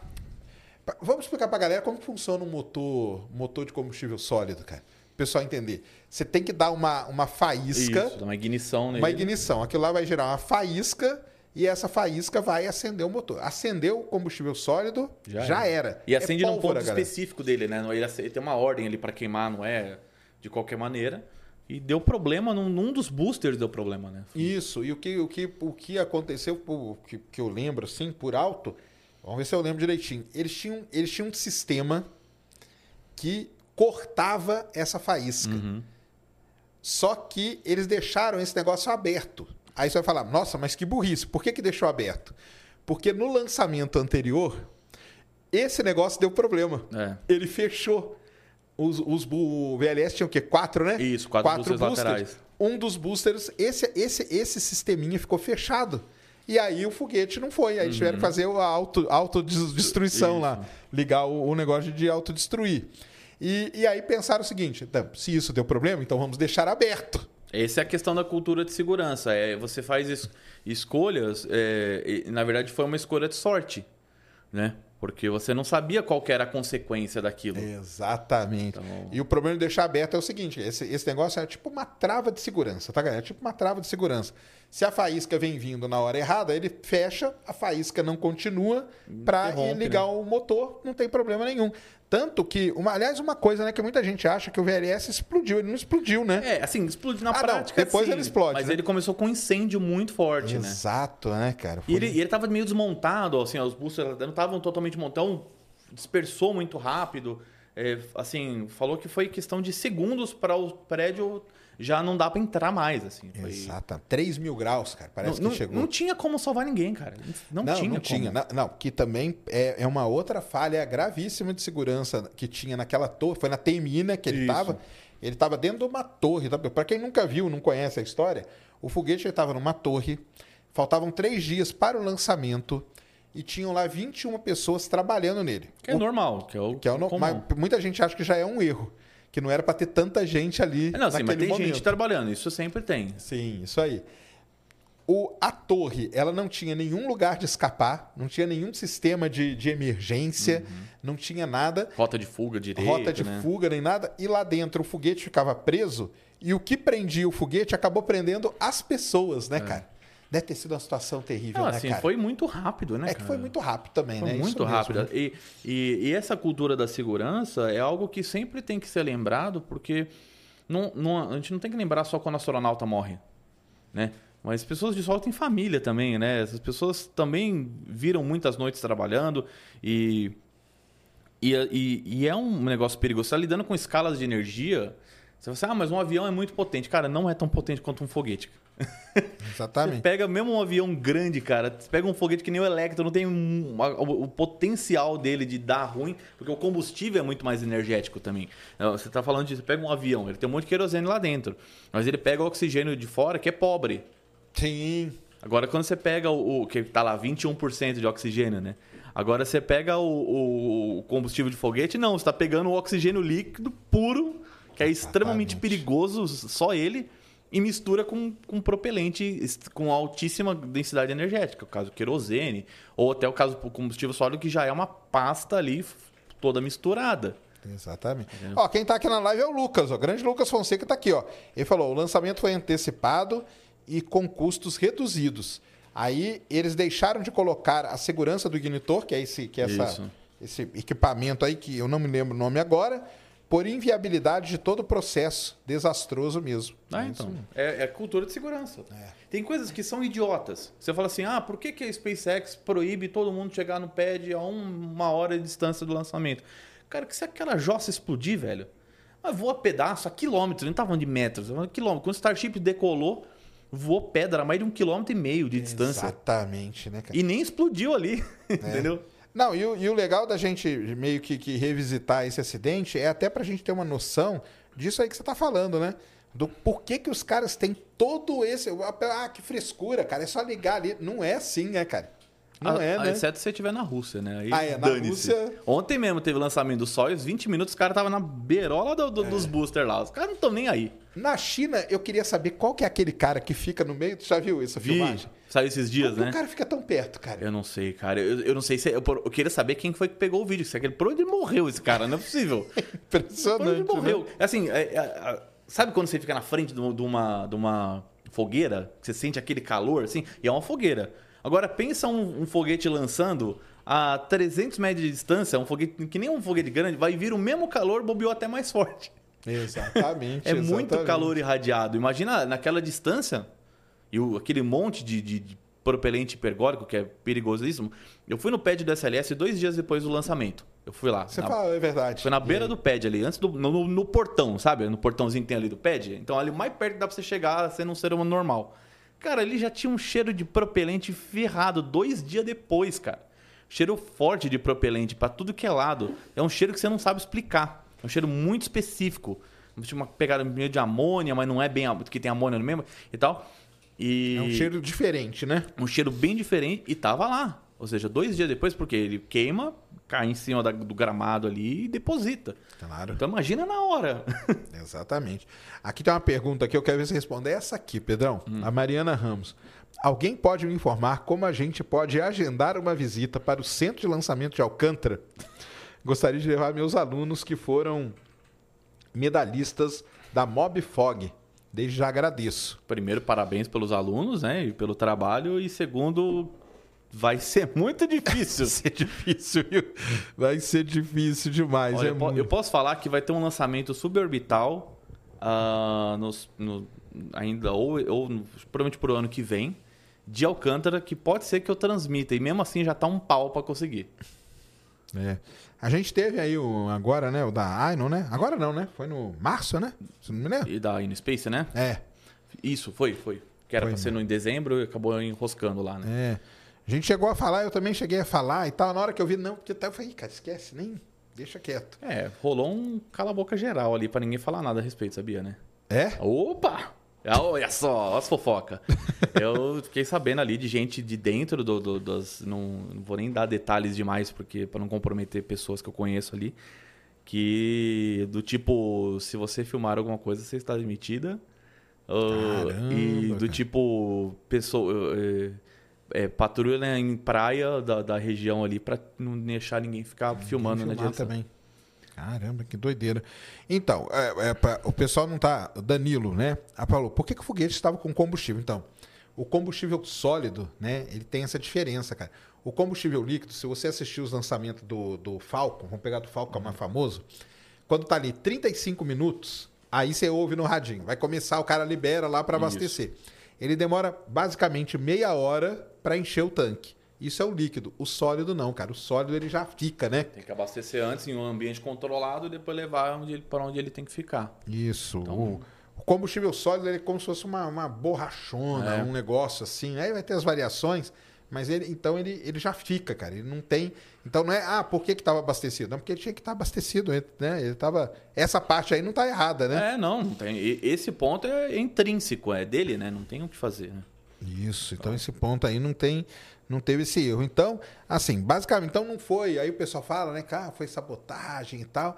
Então não, não foi, foi, foi mesmo, é, você considera o quê? Falha de segurança. Falha de É segurança. falha de segurança, é né? cultura, eu vou falar cultura, né? Não só falha, porque uma Entendi. fa- Mas a cultura de segurança é porque se fosse a falha só do, do, do foguete e não tivesse morrido ninguém porque escaparam, é, seria um- um- uma falha de segurança. Mas é uma cultura de segurança porque tinha problema em várias coisas diferentes ao mesmo tempo, né? É aquilo meio que o Lito fala dos elos, né? Isso. Então eram vários, né, problemas que acabaram resultando. Você já ouviu falar daquele, daquela frase histórica da mulher, acho que é do Luiz, acho que é do Luiz XIV, do Luiz XVI, nunca lembro do qual dos dois.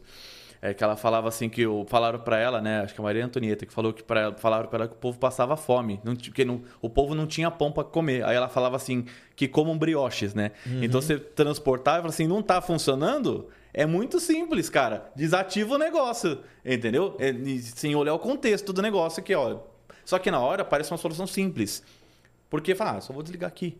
E tem vários erros que aconteceram catastróficos baseados em, às vezes, decisões, eh, como dizer assim, ingênuas. Vou dizer decisões burras, porque acho que ninguém vai fazer isso de propósito. né? Mas decisões ingênuas que causam ca- tra- tragédias, né? É. E a galera fica aqui, cara. Falha nada, foi sabotar. A galera Ah, é, vai. insiste nesse negócio da sabotagem, né, Existe. cara? A gente não precisa de ninguém para sabotar, não, cara. O É. Brasil... Esse, esse é que é o problema, cara. Esse é que é o problema. Igual disse o Pedrão, antes fosse sabotagem, tinha em quem colocar A culpa. desculpa, né? É. quem colocar a culpa, né? Não tem. Então não, não, não, não tem isso, cara. Não, entendeu? Não, não, porque foi sabotagem. O pessoal fica aqui, cara. Não, porque foi sabotagem. O, o legal, o mais legal é o seguinte: quando a pessoa fala assim, é, é certeza absoluta que foi Eu sabotagem. gosto da certeza. É, né? Eles Cara, dão uma certeza, certeza. eu falo que só tem duas na vida, que você vai morrer que você vai pagar imposto. O resto, Exatamente. cara, é tudo possibilidade. É isso mesmo. E o, e o depois, cara? Por que que... Ah, o pessoal tá falando aqui, eu até coloquei aqui no- no- nos seus amigos lá. Tá tendo... Vai ter, parece que vai ter teste do B- B9. É, eles estavam fazendo alguma Tá coisa lá. tendo- É, ele Mas tá acho que não, aqui. não vai. apa- Aparentemente não vai ter queima, não vai ter nenhum Não? teste de. Porque não. Você acha que é só spin prime, é, não é? pode ser que seja só Spin Prime, porque eles não, não, não mandaram aquele aviso de, de pressurização, né? Sim. Então, a, a princípio, não, não vai ter. Mas... Tá lá. Daqui a pouco nós vamos falar do Starship aí, vamos ver o que que, que, que, que tem? Tem- Tá até ele aqui, ó, de, de recordação. O pau tá torando lá. É.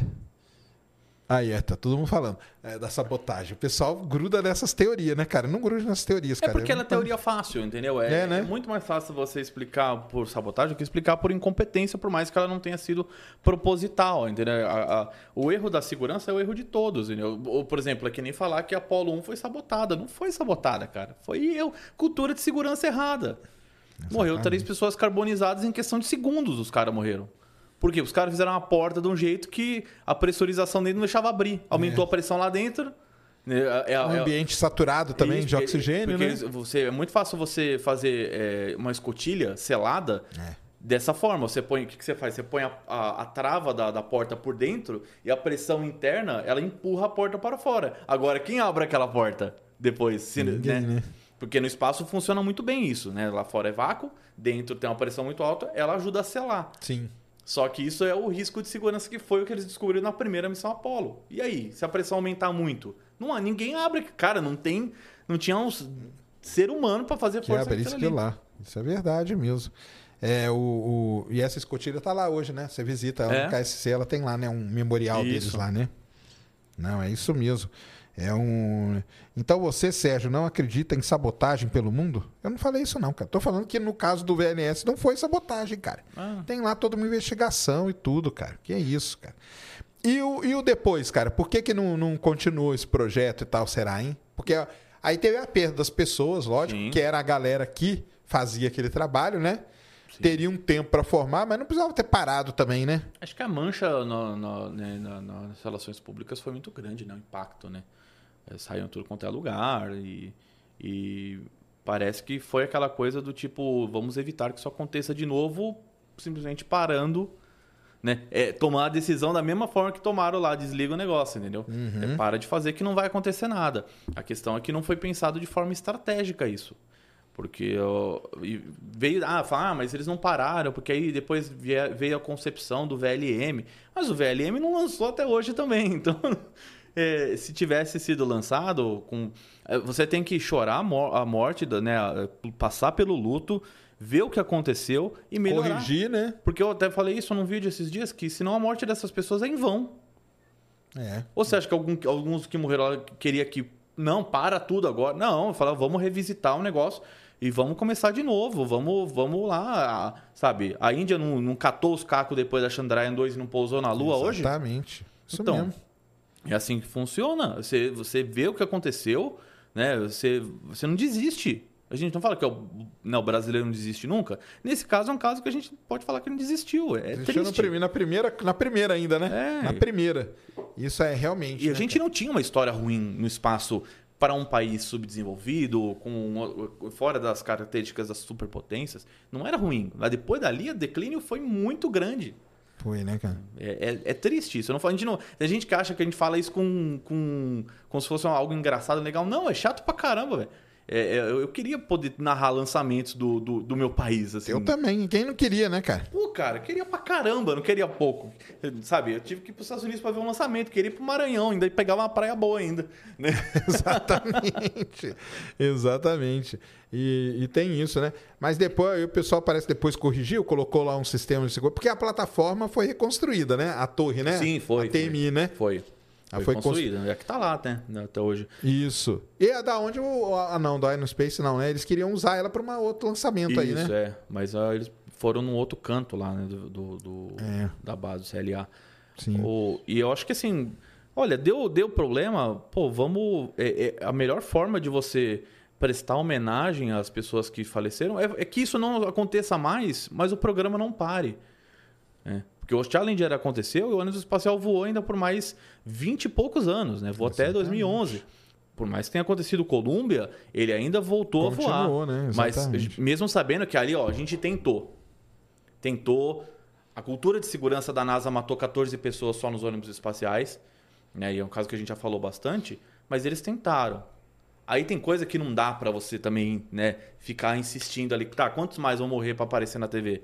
Entendeu? Quantas Exato. famílias mais vão, vão perder seus entes? Aí tudo bem. Aí você fala, não, tá bom, tentamos. Mas agora, sem, sem tentar, não dá, né? Entendeu?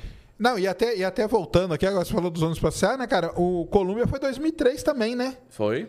É isso que foi, é, que foi. E foi, foi seis meses antes, né? Foi em fevereiro, né? Agosto, o final de janeiro ou começo de fevereiro, que é os, as três, né? Os três Isso, acidentes, é, né? É tudo ali Que é a no- Apollo 1, a Challenger e, e o Columbia. Colômbia é tudo numa, numa semanazinha ali, né? cara. É tudo numa semanazinha. E o, e o lance é o seguinte, cara. Isso colocou em xé... E olha como que é o mundo, né, cara? Do outro lado tava tudo bem. A Rússia com a Ucrânia. A Rússia com a Ucrânia, cara, eles estavam ali, ó, fechado. Era, era o momento Sim, do eles tinham- programa espacial russo e explodir, desenvolver pra caramba, né? É. Porque do É. lado de cá do mundo você tava ali, né? O, a, a, Chá, depois o Colômbia, que foi em Isso. 2003, o Brasil também. Isso aí virou meio. É, o ano social ficou dois anos sem voar. Dois anos sem voar. e os russos exatamente. ainda depois se beneficiaram isso até voar Dragon com tripulação, cara. Sim, porque De comprou dois- lá as. as- 2011 até 2020, eles compravam 86 milhões de dólares o assento, era caríssimo, caríssimo. É.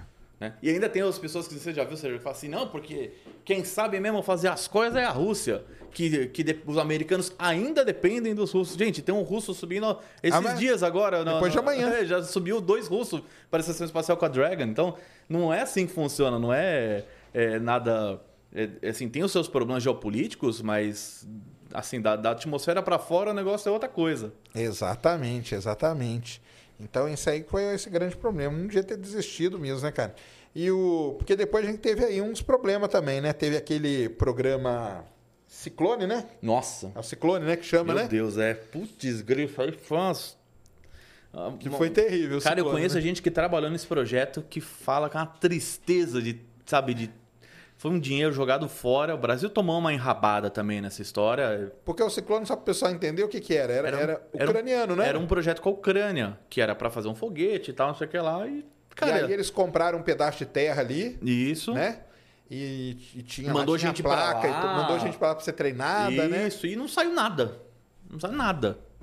Até um dia que desistiram e ainda continuou lá e foi o quê? Há uns 3, 4 anos Que atrás. que- fecharam o projeto pra valer, assim, né? Encerraram. A... Tinha uma estatal, acho que era, se não me engano, agora não lembro. Mas tinha lá, tinha uma galera que tava enfiada lá ainda no projeto, lá para Pelo menos no nome, né? Exatamente, cara.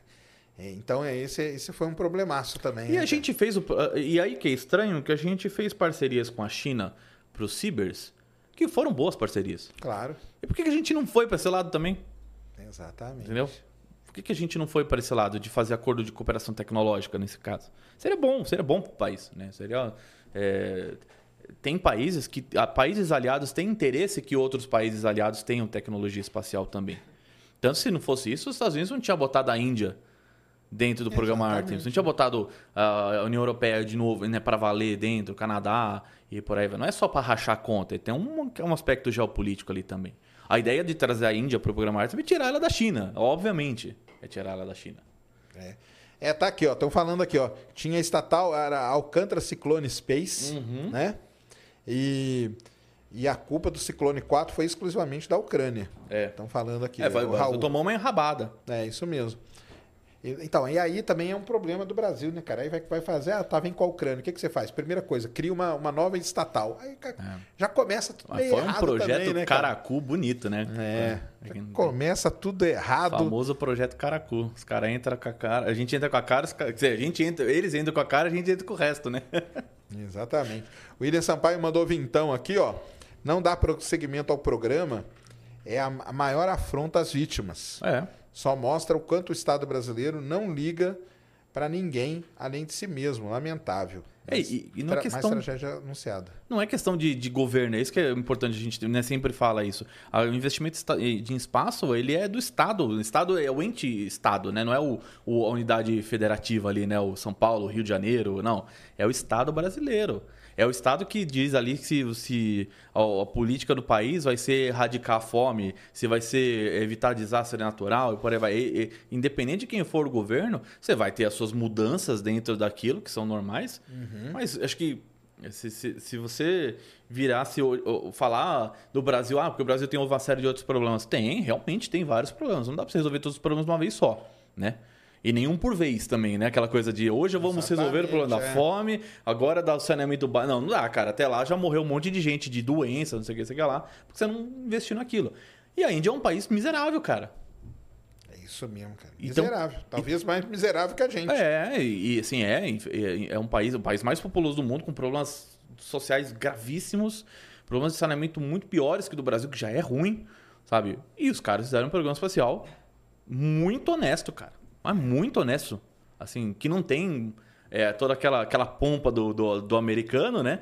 Mas funciona muito bem. Tá aí a prova. Pousar, no, pousar na Lua, só quatro países conseguiram agora. Né? Que foi a China, os Estados Unidos, né? por ordem, né? Os Estados Unidos, a, a, a, a Rússia. União Soviética. União. Soviética, nem a Fala Rússia. É, a gente fala Que a Rússia por Rússia- legado, né? Exato. Que a gente já prova que a Rússia não conseguiu pousar recentemente, né? E, e aí veio né, a Chi- a China depois, e aí sim, agora a Índia. Então são poucos, é um clube muito fechado ainda. Muito fechado mesmo, cara. O Alcides Rio de Janeiro mandou vintão aqui, Pedrão e Gordão dos Foguetes. Duplo espetacular. Valeu aí, aí. cara. Obrigado. O... o- Ninguém mandou o Chupix ainda, hein? É. Vicente Santos mandou cincão. Sérgio, fico muito feliz com o seu projeto. Beleza, manda um salve pra Campo Grande. Campo Grande. Cara, se tá quente aqui, imagina lá. É verdade, é verdade. o pai, o pai do, do, do Muso vai vir aí sim, eu tô conversando aí com eles aí, cara. Que o Muso perdeu a mãe aí, um salve pro Muso até semana passada. Mas nós estamos falando aí pra vir ele e o pai dele aí, que vai ser legal pra O caramba pessoal também. fala que eu pareço o Muzi. Eu falei, só se for depois de uns três anos comendo McDonald's todo dia, né, cara?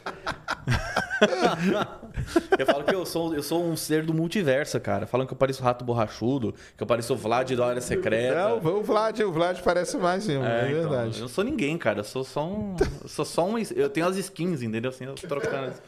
Vai colocando. Tem pergunta lá, Cris? Põe aí. Eros Fernando. Boa noite, Sérgio Pedrão. Passando aqui só para dizer que o trabalho de vocês dois é brabo demais. Tamo junto, que o Brasil não tem de cultura espacial. Vocês compensam, a gente tenta aí, né? Tô acompanhando o projetinho. Pedro, uma maquete mais massa que a outra. É, É. verdade. O Pedrão aí tá com, com as maquetes dele. Valeu aí, Eros- Eros. É, o Eros é fera, tá sempre lá. Ele tá sempre lá com você, né? Isso. É que agora a gente lançou o Falcon Heavy, né? Aí o pessoal. Teve o pessoal da pré-venda que recebeu, ficou maluco, né? É. Ah, o Falcon Heavy ficou bonitão. Legal. Como que tá o lance aí da, da, da dos, dos seus. Das suas maquetes, tudo, como tá? É a loja do fogueteiro. Nós vamos É. deixar o link aí na descrição, galera. Vai lá. Loja do fogueteiro.com. É isso? .com.br? .com.br. Ponto .com, Oi. loja do fogueteiro.com.br. Vai lá. E tá agora desenvolvendo o Super Heavy, né? Super Heavy. Então, você fez o. Você fez o, o Starship gigantão, né? Isso, de dois metros. Lá na, na Space BR, né? Esse cara foi um trabalho que eu- aqueles projetos assim que você fala que você, que você acha muito legal e depois você pede pelo amor de Deus pra acabar porque é dá muito trabalho. Foi 30 quilos ali nele só pra fazer muitas, foi um mês e meio de impressão, cara, mais de 500 horas de impressão. E mas ficou legal pra caramba, assim, foi um baita chamativo. E agora a gente está desenvolvendo o Super Heavy e ao que tudo indica, assim, a gente já tá acertado para ano que vem para Space BR. Se tudo der certo, a gente vai levar o Super Heavy de 3 metros.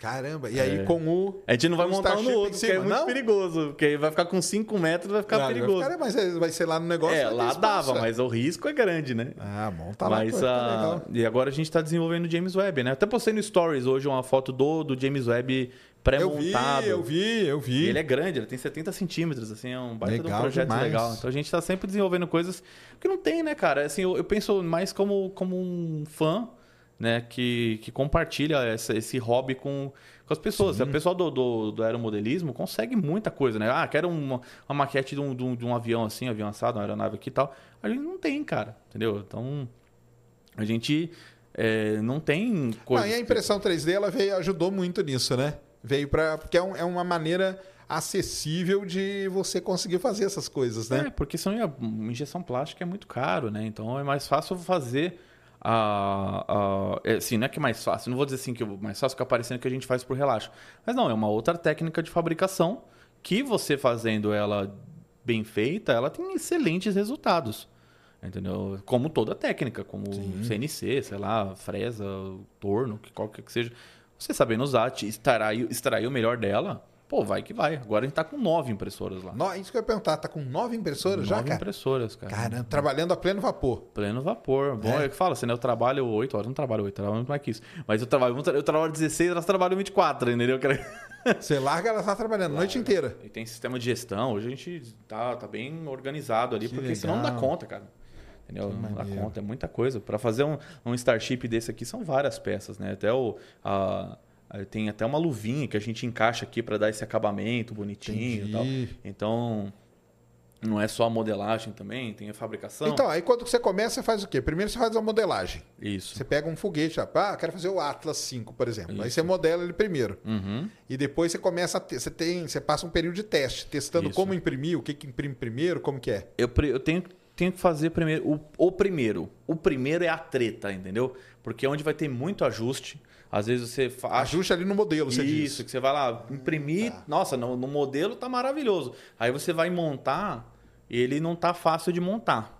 Ou ele tá com algumas partes mais fracas. Então ele tem que ser minimamente resistente para não quebrar com facilidade. Afinal, por mais que eu sempre fale que isso não é um brinquedo. Ah, Tem gente que vai jogar para cima, né? É, assim. ó, um- Partiu! um dos é, tem gente que perguntava, lança? Eu falei, ah, você lê uma vez, ele lança, né? Se você jogar ele pra cima, ele vai. Liga, Mas, é, amarra ele num rojão Isso. e liga, cara. Amarra ele num rojão e liga, você Exatamente. partiu. Vai embora. Então, assim, é, um, é uma. é, Fazer o primeiro é muito difícil. Ah, Esses, assim, é, o que nem esse Starship aqui, eu modelei ele, né? Esse aqui foi eu que modelei tudo. E eu dei muita sorte, porque essa sorte ele- dele dá certo na primeira. Ah, que maneiro. Então, tanto que o primeiro que eu fiz foi já foi pra alguém. Entendi. Porque ele deu, eu dei muita sorte.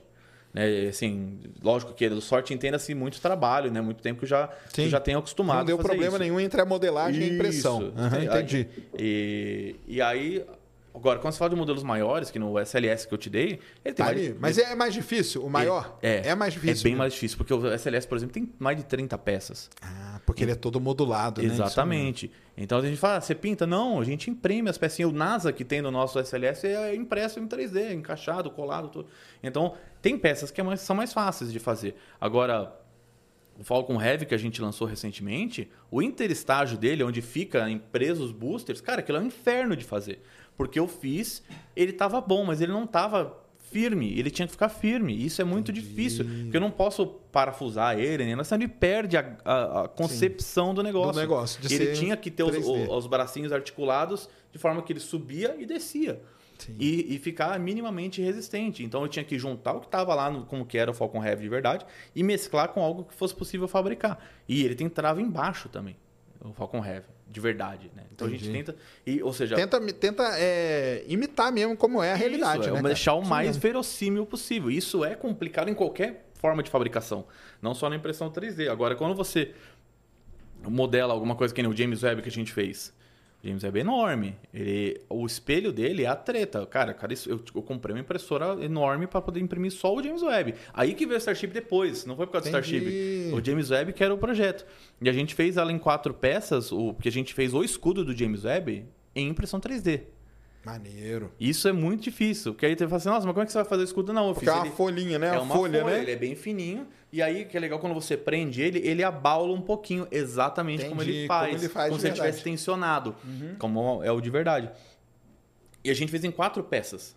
E a gente monta, e eu montava e ela não ficava estável. Aí eu juntei, consegui fazer em duas. Só que nisso, cara, eu perdi um, um quilo de filamento, entendeu? Entendi. Você é jogado fora, entendeu? Porque não- você manda pra reciclagem e testando, tal, mas, né, cara? mas é Testando, testando. né? E, é, e é muito encaixe. E aí e tem que ser fácil da pessoa montar e desmontar, não quebrar.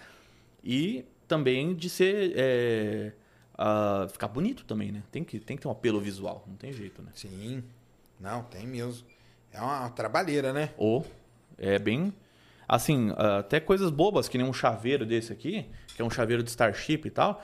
Ele é uma peça simples, mas a gente testou ele pra caramba pra ele não quebrar fácil. Tanto que teve uma situação muito interessante essa semana. No, no- no- quando tava saindo um, um menino que trabalha com a gente, que é o Vinícius, que, que é da, da parte das impressoras, ele tava com quatro chaveiros na bolsa dele.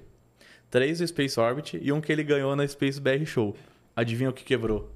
O dos caras da Space? O, o, o nossos três estavam inteirinho. A, a, a Lovilette, sabe? A- ela tava com. Ela tava, apareceu lá no Space BR Show, ela tava com, com os chaveiros do Space Orbit.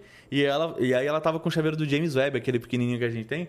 E ela falou, nossa, quebrou. Eu falei, não, foi burrada minha, porque eu caí, acho que ela tinha derrubado e pisado em cima da bolsa e tal. E aí ele quebrou só um pedacinho minúsculo. Aí ela, tem uns outros que ela falou, ah, paguei mó caro, isso aqui já quebrou, tá? Falei, falei, caramba, como é que aguentou isso tudo? Legal, né? Não, isso aí é legal demais, cara. E o, o que tá em linha de produção já assim tranquilo é o que? O Falcon 9. Esse aí já tá. O Falcon 9 acabou a primeira leva dele de assim, ele teve duas levas, né, dois lotes, um de 30 e um de 50, e agora ele vai para um terceiro lote que é um, já é uma revisão dele. Ele vai baratear um pouco, a gente como já ganhou muita experiência com ele também, e tal, a gente vai baratear ele um pouco para acessar um público diferente agora. Um, então ele deve voltar ali nos próximos mês, mais ou menos. Então, mas vendeu todas as unidades. E tem o Falcon Heavy, que é recente, que foi lançado na, nessa semana agora, semana passada, né? Uhum. Uh, que é uma evolução do Falcon. Já tem uma série de melhorias, inclusive, que vão para o Falcon depois. O SLS, e a gente está no estágio final de desenvolvimento do, do, do Starship já está pronto, né? Mas o Super Heavy, que aí a gente quer vender o Starship e o Super Heavy se a pessoa quiser comprar separado. Ah, tá. Mas vai ser de que tamanho? 1,20m somado, os se dois. Se tiver um em cima do outro? Isso. Cara, é grande, hein? É grande, é grande isso que ele está na escala de 1 para 100. É. É muito grande, cara. Essa chip é, é muito grande. Ele tem 120 metros, uhum. né? É isso mesmo. Ele tem 120 então, metros. Então ele tem 50, é metros, 50 centímetros o Starship, 70 centímetros o Super ah, Heavy. Ah, entendi. É e aí a plataforma? A gente vai chegar lá. A gente, é. a, a, gente quer conseguir desenvolver um modelo de negócio aqui onde a gente consiga uh, fazer os produtos e fazer os, os add-ons ali, né? Os, Legal. Os S. Então a gente, por exemplo, já desenvolveu um pad do SLS. A gente tem desenvolvido. Então vai ter o SLS e vai ter o pad que você vai poder comprar. A gente já desenvolveu ele já. E então é, a pessoa compra como se fosse um. um Sim, eu entendi. Um, Ela vai sabe? atualizando ali é, o vai negócio colocando. dela. Então a ideia é essa. Então a gente tem itens mais baratos, né? Para o pessoal que a gente entende a realidade do país. Né? Não dá para esperar que alguém vai ver um modelo de mil reais e falar, nossa, que barato, vou comprar cinco. Não. Você entende, cara, que é a gente abre mão de margem, inclusive, para poder atender mais pessoas e fazer produtos baratos, intermediários e mais caros. E esses mais caros é o objetivo deles de você ter os, os, os complementos, Sim, entendeu? Legal. E isso que é o bacana. Então a gente tá tanto que o, o Super Heavy já é um complemento, né, querendo ou não, do Starship, né? E aí, no futuro deve vir uma um, um pad orbital ali também. Uhum. A pessoa tá falando que tá tendo teste estático. Não é teste estático, viu, galera? Deve ser Spin Ele Prime. Tá, tá, passando aqui, ó, undergoing test on the orbital launch mount, mas é só aquele Spin Prime lá. Não aconteceu nada ainda, pelo visto. Que ele... Ah, não, eu abri aqui, ele está, ele tá lá, ó, tá é, fumegando não, tô vendo lá embaixo. Aqui, é, mas não rolou nada ainda mesmo. É, não rolou nada ainda, viu? É, porque hoje não tinha, como não tinha aviso de, de ignição, aí eles devem fazer Spin Prime, porque, é, cara, esse projeto tá indo numa, numa velocidade assim que tem hora que parece, a gente acha que tá indo devagar, mas você olha para parar para olhar, é muito rápido, cara. Ah, não, é, é porque a gente fica ansioso também, né? Oh. Matheus Martins mandou dezão aqui. Eu trabalho com desenvolvimento de software e gostaria de aprender mais sobre física, astrofísica. Teria alguma sugestão em como começar? Queria começar como hobby até mesclar com minha área atual. Cara, vem fazer a pós-graduação aí com a gente, cara, na Academy Space. Ainda mais você que é da área de desenvolvimento de software. Tem muita coisa legal, cara. Tem muito dado de astronomia disponível para você trabalhar, para você fazer. Você pode escrever um trabalho. É legal pra caramba, tá? Então, o que você pode fazer é isso: pegar dados que existem aí. Você pode até entrar no GitHub da vida, tem um monte de coisa lá. Dados de exoplaneta, galáxias, estrelas, e aí você começa brincando com isso aí. É legal pra caramba. Mas se quiser, Matheus, venha, tá? Lá na Academy Space estão abertas as inscrições aí para nossa terceira turma. Beleza? E o. Salve Pedrão, o Daniel aqui, Chiquitinha, aí mandou dois reais. Aí é, é, é, aí é, é muquirana. É muquirana. Aí é muquirana. Aí é muquirana. Nada do Chupix ainda. Quero ver quem vai, vai, vai ter coragem. Né? Chupix é... Será que alguém vai ter coragem? E a gente é... fica vendo nas pessoais, os caras mandam 500 dólares cara, toda é... hora, velho. Nossa, cara, eu, eu, eu olho isso aqui, ó. Tô olhando aqui, ó. É... Isso aqui deve ser lavagem de dinheiro, cara. Ó, Teve o máximo que eu recebi de assinatura no canal, assim, aqueles presentes de assinatura, sabe o que o pessoal uhum. dá hoje? Foram acho que 10. Hum. Lá no NASA Space Flight é normal os caras receber 50. 50 assinaturas. Ia faltar. Se você ver 50 assinaturas, acho que ia faltar gente né, pra, pra gente. Entendi. ah, é assim, né? Não, não ia ter pra quem distribuir. Fica aí de crédito Fica aí de pra crédito, né? É isso mesmo. Fica de crédito aí pra galera. É. Então, ó, vamos falar do Starship, né, cara? Starship aí pra galera, como que tá a questão dele aí?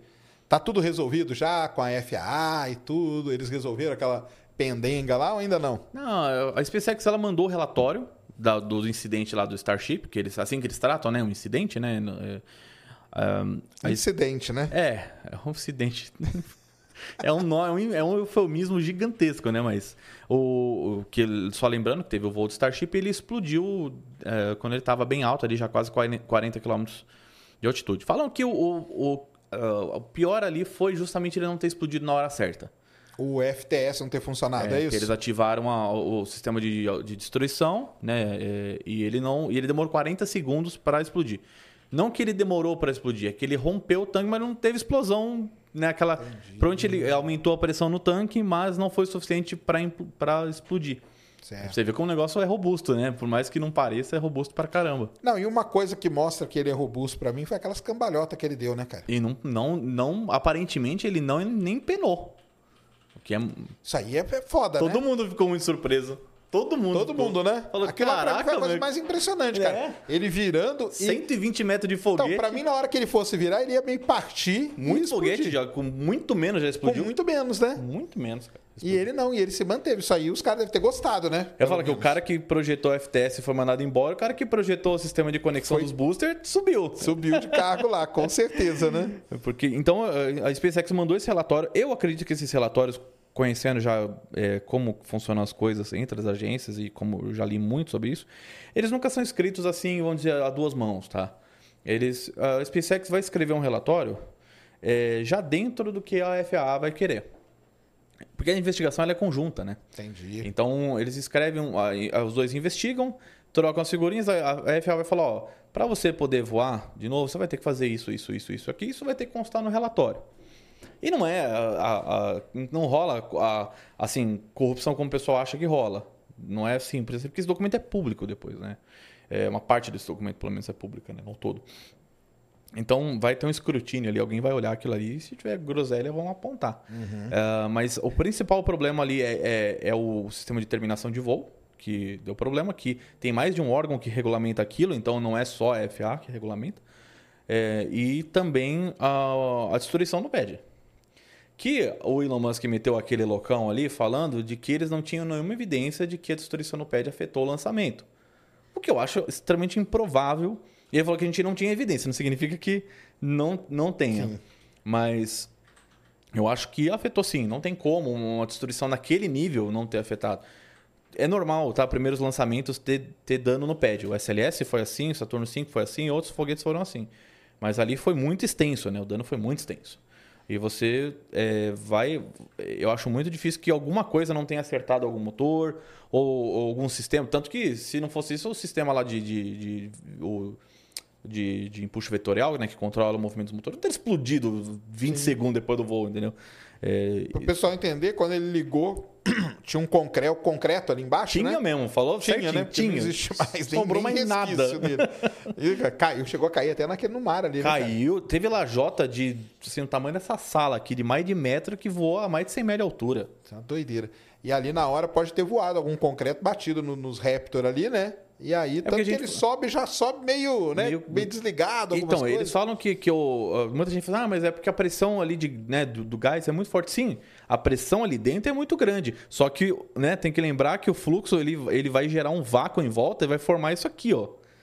E você pode ter outros fluxos. E assim, eh, a dinâmica de fluido, no caso de 33 motores ligados simultaneamente nessa potência, é algo que a gente não tem feito. A gente tem agora, né? Agora é O muito N1 fácil. tinha quantos, cara? Nenhum... Porque ele era também uma cacetada de motor, né? É, mas não era tão potente, né? Não era tão potente. E mesmo assim, nunca conseguiu também, E né? nunca conseguiu também. É, né? Entendeu? Assim, na prática, assim, né?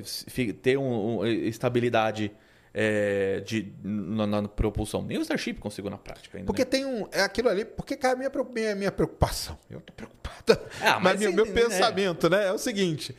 Não dá uma, uma baita de uma ressonância esquisita com aqueles negócios ali, não? Dá. Como que é? É porque tem uma sequência de ligar, né? É, eles que é têm uma isso? sequência, né? A sequência de, lance, de, de, de ignição. O que eles falaram que no primeiro voo eles foram muito cautelosos com essa se- sequência de ignição. Aí que ligava um anel, aí esperava muito tempo para ligar o outro. É, Muito entenda-se no tempo entendi, do, claro. do lançamento. Tanto que eles falaram que o, o Elon falou que o objetivo deles é fazer a ativação de todos os motores até 3 segundos. E eles falaram que demorou 6 segundos para ativar todos os motores. Então, é, você pode. Vai ter ressonância ah, na estrutura, né? A estrutura vai sofrer muita ressonância, né? Então, assim, só daquele disco que segura os motor não ter ido Rompido, nada, né? Nossa, cara, pelo amor de Deus.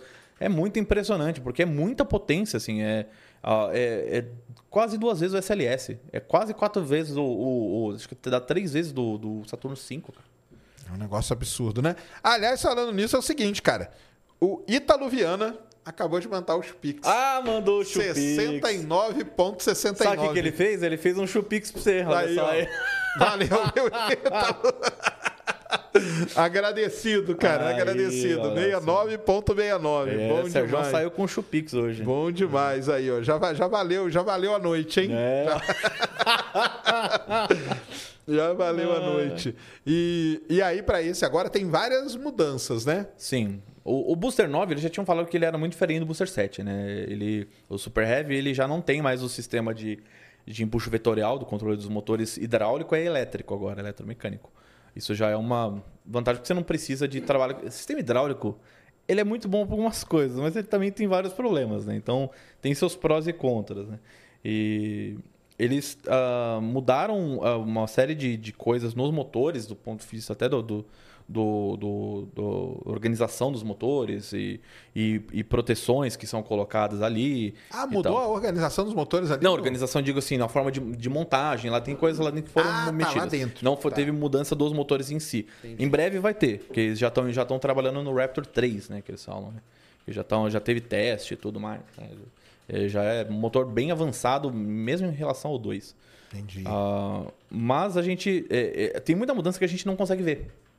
Porque ela é feita Ah, sim, claro. ela é feita internamente ou ela é feita em detalhes e no negócio de 70 metros é muito difícil você encontrar né, todos os detalhes ali. Mesmo para o pessoal que fica lá, né, que nem a gente, olhando, caçando coisa, passa muita coisa, não tem jeito. E tem coisas que você só discute. Que nem a peça que eles fizeram agora lá, o Hot Stage, que é um.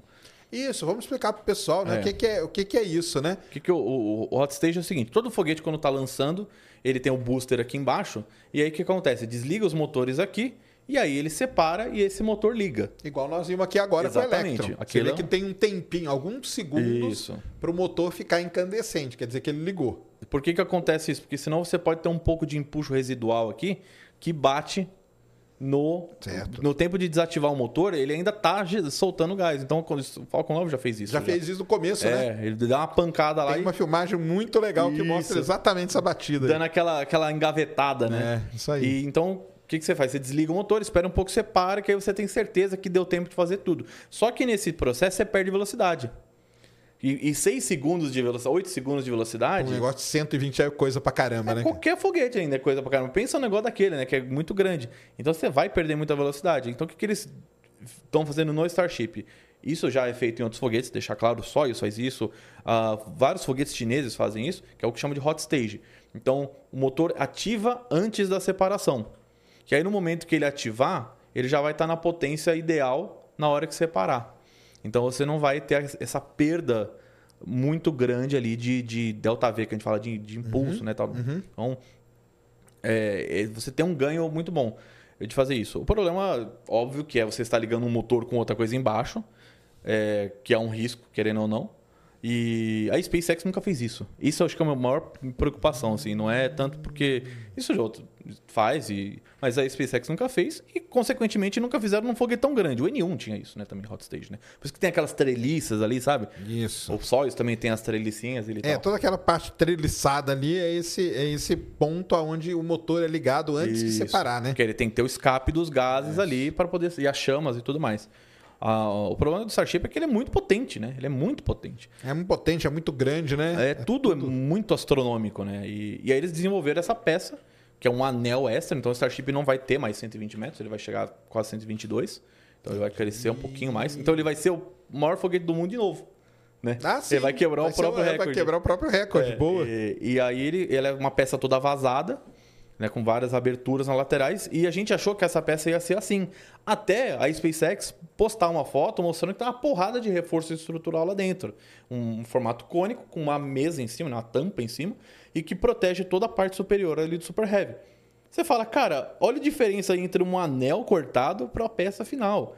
é uma diferença muito grande, porque vai ter a proteção necessária e já tem até os caminhos para a chama sair para o lado certo. Sim. Tem as Agora, aberturas. Tem a treliça, né?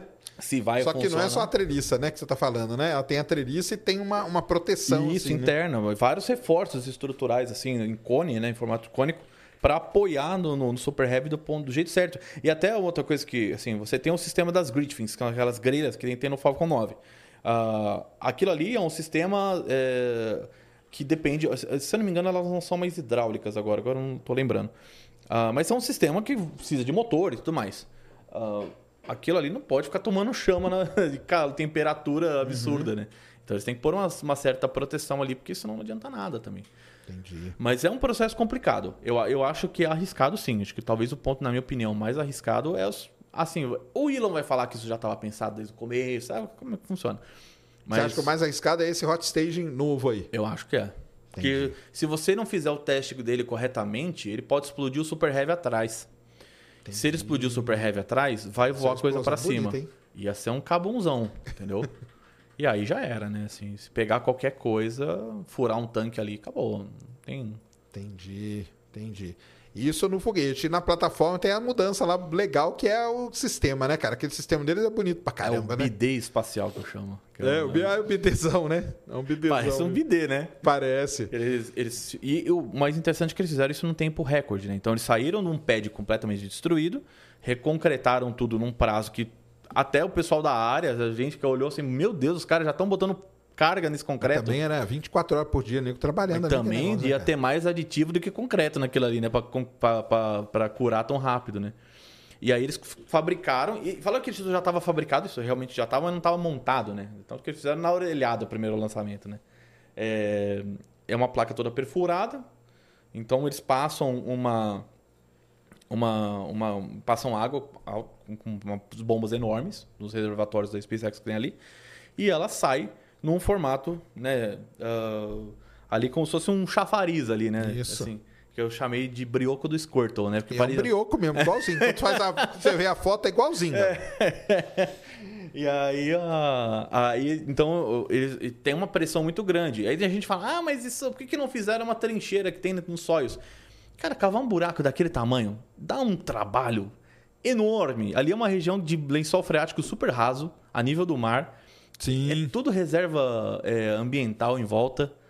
Então, você fazer um buraco daquele ali, dá pra fazer? Ah, essa engenharia a gente sabe que sempre arruma uma forma de resolver. Mas Uhum. ia demorar anos pra eles fazerem aquilo ali. Pra conseguir as licenças. Se do jeito que tá, os caras já Ah, é, embaçaram falar, na porque aí, licença ambiental. Imagina você cavar ali no- numa área que é toda cheia de proteção, tem as Então, tartaruguinhas. Então, Tem as tartaruguinhas? tem as tartaruguinhas. A SpaceX faz o programa das tartarugas lá, né? Tudo, né? Exatamente. Aqui, ó. Vamos só colocar aqui, ó, Cris. Vou te mandar aqui no, no Telegram. Você coloca aí, ó.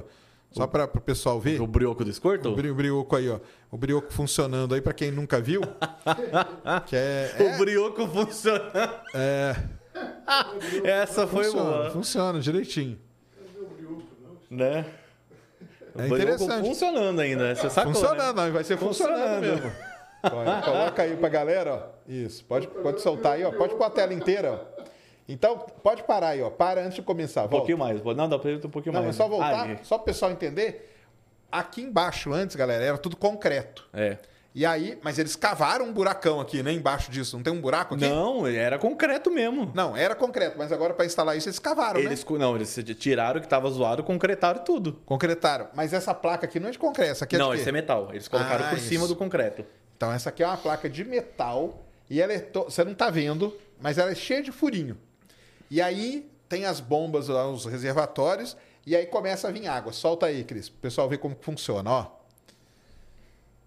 E aí ela vai começar a encher, ó, ó, como do nada começa a surgir. Olha lá o brioco. Mano, é muito... Gente, é igualzinho É igualzinho, não tem, cara. não tem, não tem o que falar. Né? E o foguete vai estar aqui em cima, então isso aqui vai ajudar a, em várias coisas. Muita gente pergunta, cara, por que, que jogam água, né? Não, porque é, é água. Primeiro que é uma coisa fácil de usar, né? E você. Se você jogar água em cima de qualquer coisa, pode pegar uma chama, cara, um, um maçarico e jogar em cima de uma placa metálica e jogar água, a água vai ebulir, o metal não vai derreter. É, mais, é o mesmo princípio, né?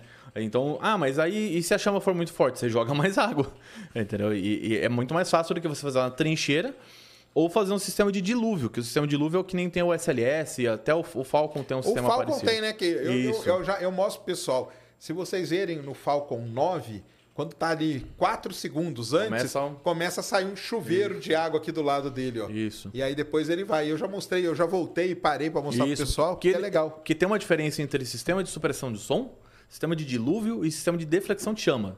Eu sei Esse que aqui é de deflexão, esse né? de deflexão. O objetivo dele é só conter a chama para não arrebentar tudo.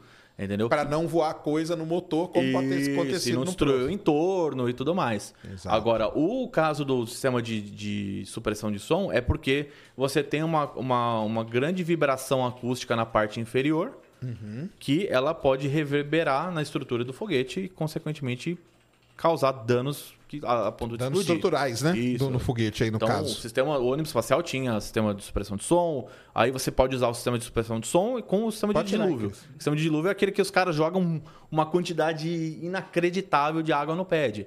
Entendeu? Que nem o SLS tem umas bombas absurdas, assim, é uma coluna d'água gigantesca que, que, que, que joga ali.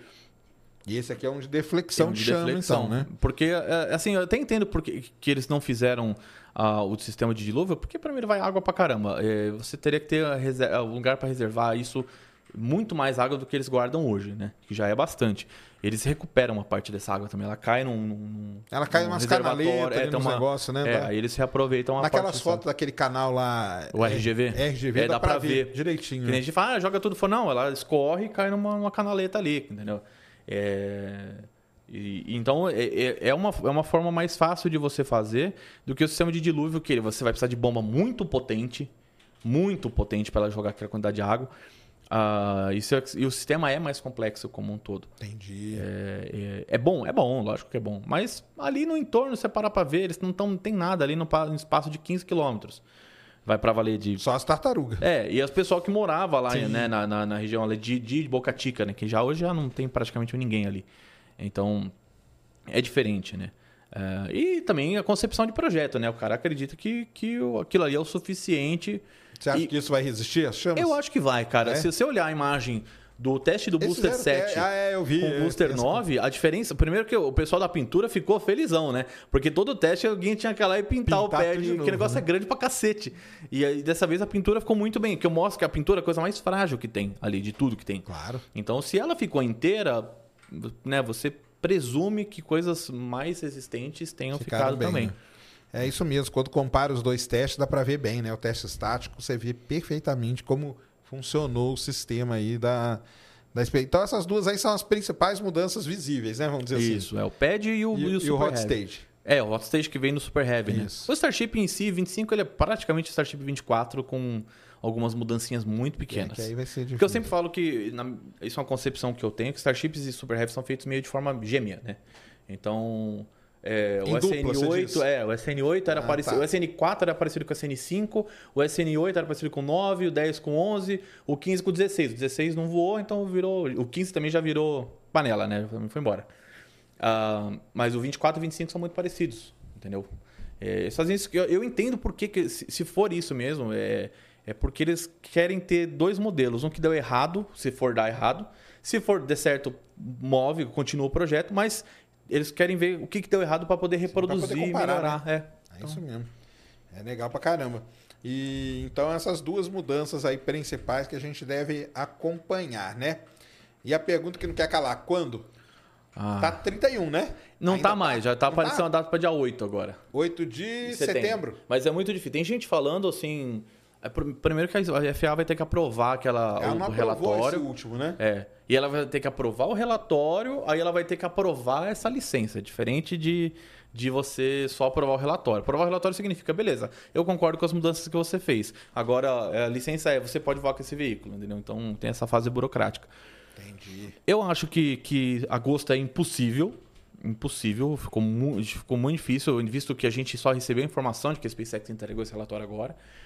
Primeira quinzena de setembro, eu acho difícil também. Acho que não tem tempo suficiente, tem muita coisa para testar. Eles têm que ainda pôr o Starship em cima do Super Heavy para ver se o sistema de desconexão que abastece o Starship tá certo.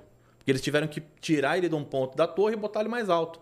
Por conta do hot do stage. hot ali. stage, que eles Aham. aumentaram. Então, ah, pode ser que seja um dia de teste só? Sim, mas é um dia de teste, dia cara. já é. Entendeu? É um dia de teste que você vai ter que fazer isso, ver se bateu, se não teve problema, se tiver problema, você vai ter que arrumar. Uhum. Né? E depois você vai ter que fazer outros testes estáticos, fazer um teste de abastecimento total no, no, no Starship, que é o, é o, o address rehearsal, que a gente chama, né? Que é um ensaio geral. Isso. Às vezes fazer mais de um ensaio geral, que nem aconteceu no voo anterior.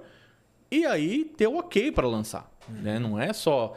É, ainda tem as condições de tempo. A gente tá chegando na Hurricane Season, ali na época dos furacões nos Estados E é Unidos. mesmo, né? Tem isso aí pra prejudicar tudo, né? E aí dificulta um pouco mais a, a situação do ponto de vista de clima, né? De, de tempo, na verdade, né?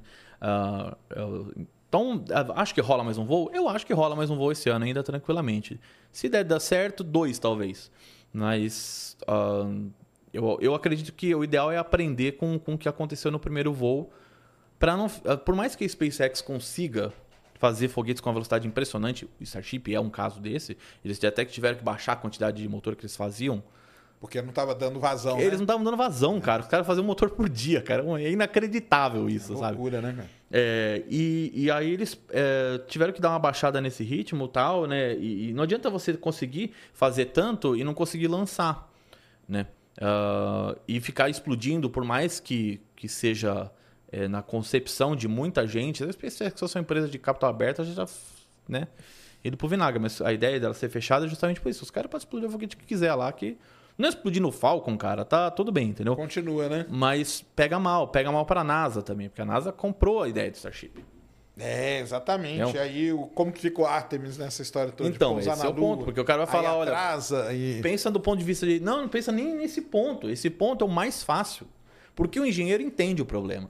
Agora, o americano médio, o afegão médio, que nem fala, Sim. vai falar como é que os astronautas americanos vão voar nesse negócio que explode toda hora. Exatamente. Isso pesa na hora do senador que vai liberar o. É, é o mesmo problema, né? O Entendeu? problema da política. Vai liberar a também, verba né? lá na- na- no Senado e tudo mais. E aí vira essa bola de neve. Por isso que a, a NASA, quando entra na jogada, ela entra meio pra falar, ó. A gente sabe que vocês vão conseguir, é uns negócios malucos, vocês são meio retardados mesmo, assim, né? Tem umas ideias fora da caixa, mas vai com calma aí que se morrer alguém, eu... É claro, prejuízo O pau vai é para torar. Verdade. É isso mesmo.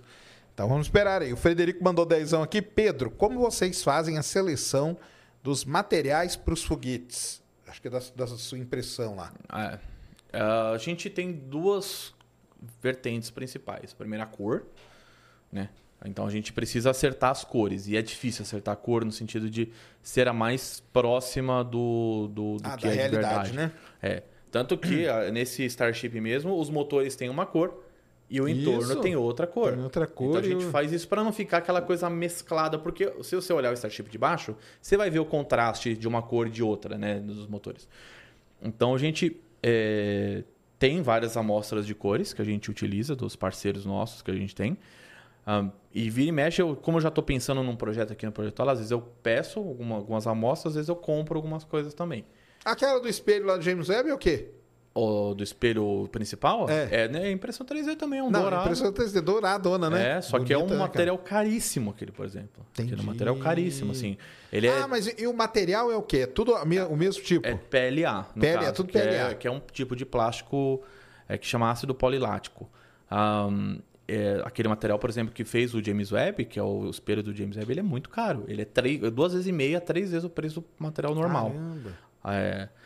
Então ele é um material que eu tenho que usar ele com, com parcimônia, saber o que eu estou fazendo, porque senão eu estou desperdiçando material caro. E a gente olha pela qualidade também. Ah, bateu a cor. Mas ele tem que estar numa qualidade ali que a gente consiga extrair o máximo do material e ficar bonito, né? Porque o objetivo nosso é que as coisas Sim, fiquem claro. bonitas. Ah, e aí a gente cruza. Teve cor que ficou bonita, mas não ficou bom para aquela impressão. Mas para outra fabricação de outro produto ficou ótimo. Então, Então já tá ali, depende né? da peça também. Então, é, é uma- é, assim, a gente já conhece os materiais que são mais moles, outros que são mais duros, uns que são mais reflexivos, outros que são menos reflexivos. Que nem esse preto que está aqui, Uhum. não é o mesmo preto do escudo do Starship grande. Porque esse preto aqui ele é muito reflexivo. O outro é mais fosco. O preto do, do, do escudo é mais fosco que eu fiz é, do, do, do modelo final. Por quê? Porque eu queria que ele fosse o mais parecido, Parecido. possível com o do de verdade, que ele é fosco. Então tem essa todo esse estudo de materiais ali. Hoje, hoje a gente está fabricando. É até interessante que a gente está saindo um pouco da, da parte de miniaturas, já faz um tempinho, né? e começando a atender meio como indústria. Então hoje a gente já está fabricando peça para a Fábio, umas coisas, uns conectores que a gente está utilizando, que a gente usa nylon com carbono e por aí vai. São materiais mais nobres, bem mais caros. Assim, daqueles que você não pode ficar errando mesmo, porque Entendi. um rolo custa mais de 500 reais. Entendeu? Então, a gente vai fazendo, ah, vai, vai é, buscando o que for melhor do ponto de vista visual, mas que também não afete a produção. Porque, como eu falei, fazer um é muito fácil. Agora, que eu fiz mais de 80 Falcons. Como é que eu vou conseguir fazer 80 Falcons que sejam de qualidade similar entre eles? Entendi. Sem precisar ficar trocando de impressora toda hora. Tipo, ah, uma coisa faz uma impressora, faz... entendeu? Tem peças que dá para fazer isso, tem peças que não dá. Entendeu? É Exatamente. difícil, é bem difícil, é complicado. É, não, é, vai na experiência, testando Exatamente. tudo, né? Exatamente. É isso mesmo. O Thiago Souza mandou dezão aqui. Valeu aí, falando do, do podcast e tal. Que mand- pedindo um salve pra cidade de São Vicente Ferreiro, no Maranhão. Um salve pra você, cara. Tamo juntados. Aliás, galera, entra lá no IBEST lá e vota no Space Today em Cultura e Curiosidades. Porque nós estamos ali na briga ali com o Pedrão, com outro Pedrão. É. Pedrão Loss. E o que vai vir aqui, viu? Ó, Ih, vai sair isso aí? Não acredito. Vai, cara. tô falando com ele aí, já tá acredito. legal aí. Você já virou lenda esse É, né? O pessoal fala, mas vai, vai. E Pedro Losso tá concorrendo e o canal 90 também. Tá nós três ali em busca de duas vagas. Então vote lá no, no Cultura e Curiosidade. Acho que a agenda do Pedro Lousa é mais enrolada do que a nossa, que já é Pô, não, enrolada. a dele, a dele é outro, é outro nível, é outro nível. E o. Então, beleza, vamos ver esse voo aí, né? Um pelo menos você acha que vai até o final Um do vai, ano, né? um vai. A Tá menos bom. que aconteça alguma coisa muito impressionante no meio do caminho, né? Assim, uma explosão de, de uma coisa em solo que afete, mas a princípio eu acho que rola assim. Beleza. E vai ser bonito. E com, a Rússia, com a nossa querida Luna 25, o que, que aconteceu, será, cara? Eu vi, eu fui atrás de ver o que aconteceu. É, eles tinham. Bom, explicando um pouco de mecânica né, orbital, para pousar na Lua você precisa perder velocidade, porque você está lá dando voltas na orbitando a Lua, então você perde velocidade. Então eles orientam a, a espaçonave no sentido contrário e ligam os motores para perder Pra essa velocidade. freando. Dá um, é um break, Isso. né? É o aerobraking. Isso. E quanto mais tempo você ficar é, com o motor ligado, mais velocidade você vai perder. Certo? Então, só que o problema é que eles perderam velocidade mais. É, Eles deveriam ter ficado 74 segundos, se eu não me engano, com o motor ligado, eles ficaram tipo 120 segundos. É. E aí, é, ela começou a fazer o quê? Perder altitude muito rápido. Ou seja, o perigeu, que é o ponto mais baixo da órbita, ficou abaixo de zero, ou seja, na superfície, né? Então, ao invés dela fazer uma parada, né, uma, uma- uma queda né, um, um pouco mais longe, ela fez uma queda muito rápida. Então, é, provavelmente eles perderam o, o- nessa história, ela caiu antes mesmo deles conseguirem Fazer fazer, alguma coisa, né? coisa, porque É foi muito mesmo. rápido. Hoje você viu mesmo a- o pouso na Índia, você via que tinha umas horas ali que a, que a- a taxa de Velocidade- descida estava altíssima. Isso. Tava 60, mais, tava quase 100 metros por segundo. Você fala, caraca, é muito rápido, velho, entendeu? Então, é, você não tem muito espaço de manobra ali. E, e aí o negócio ficou feio para a Rússia, né? Ficou complicado, porque é um país ah, que tem uma tradição né, no, no- no- espaço, como União Soviética, mas como Rússia, né, Também, consequentemente, vamos falar, é, mas que tem problemas na estação espacial hoje de, de- com com o seu lado, que deu muita zica já nos últimos anos. Aquele vazamento, aquele Não, isso buraco, foi, isso aqueles tô- é, negócios, né? Isso só do- na estação espacial. Aí Isso. você teve problema na Soyuz, que foi gravíssimo o problema de vazamento na Soyuz de, de, de líquido refrigerante ali, que inutilizou uma Soyuz, teve problema na Progress, teve problema em outra Soyuz, que foi menor, mas teve. Sabe, você teve problema é, na, agora com uma missão lunar, que querendo ou não, é uma propaganda, todo governo vai querer fazer propaganda. Claro. Um país que está com a reputação como está a Rússia, um pouso na Lua ajuda a dar aquela. Não resolve, né? A gente sabe, mas, é, mas ajuda a dar aquela. Não, se você pegar das últimas missões lá, aquela Phobos Grunt também, né? Que É, então. caiu aqui na Terra, até perto do Brasil aqui, Isso. né? Caiu aí no sul da América do Sul, no Oceano Pacífico. E todos esses problemas. E a Luna 25 era um projeto de muitos anos, né, Tá, cara? começou em 98 esse projeto, cara. É. E, e aí eles perderam essa sonda, que é, agora, essa próxima, acho que só é 2027, a Luna 26, que eles devem lançar. Mas agora eu acho que vai. Não, já é- era assim, era o plano agora se der certo. É, agora eu acho que então, esse negócio é, estourou, vai ter cara. delay, né? Vai atrasar tudo, vai ter que rolar, um, ver o que aconteceu.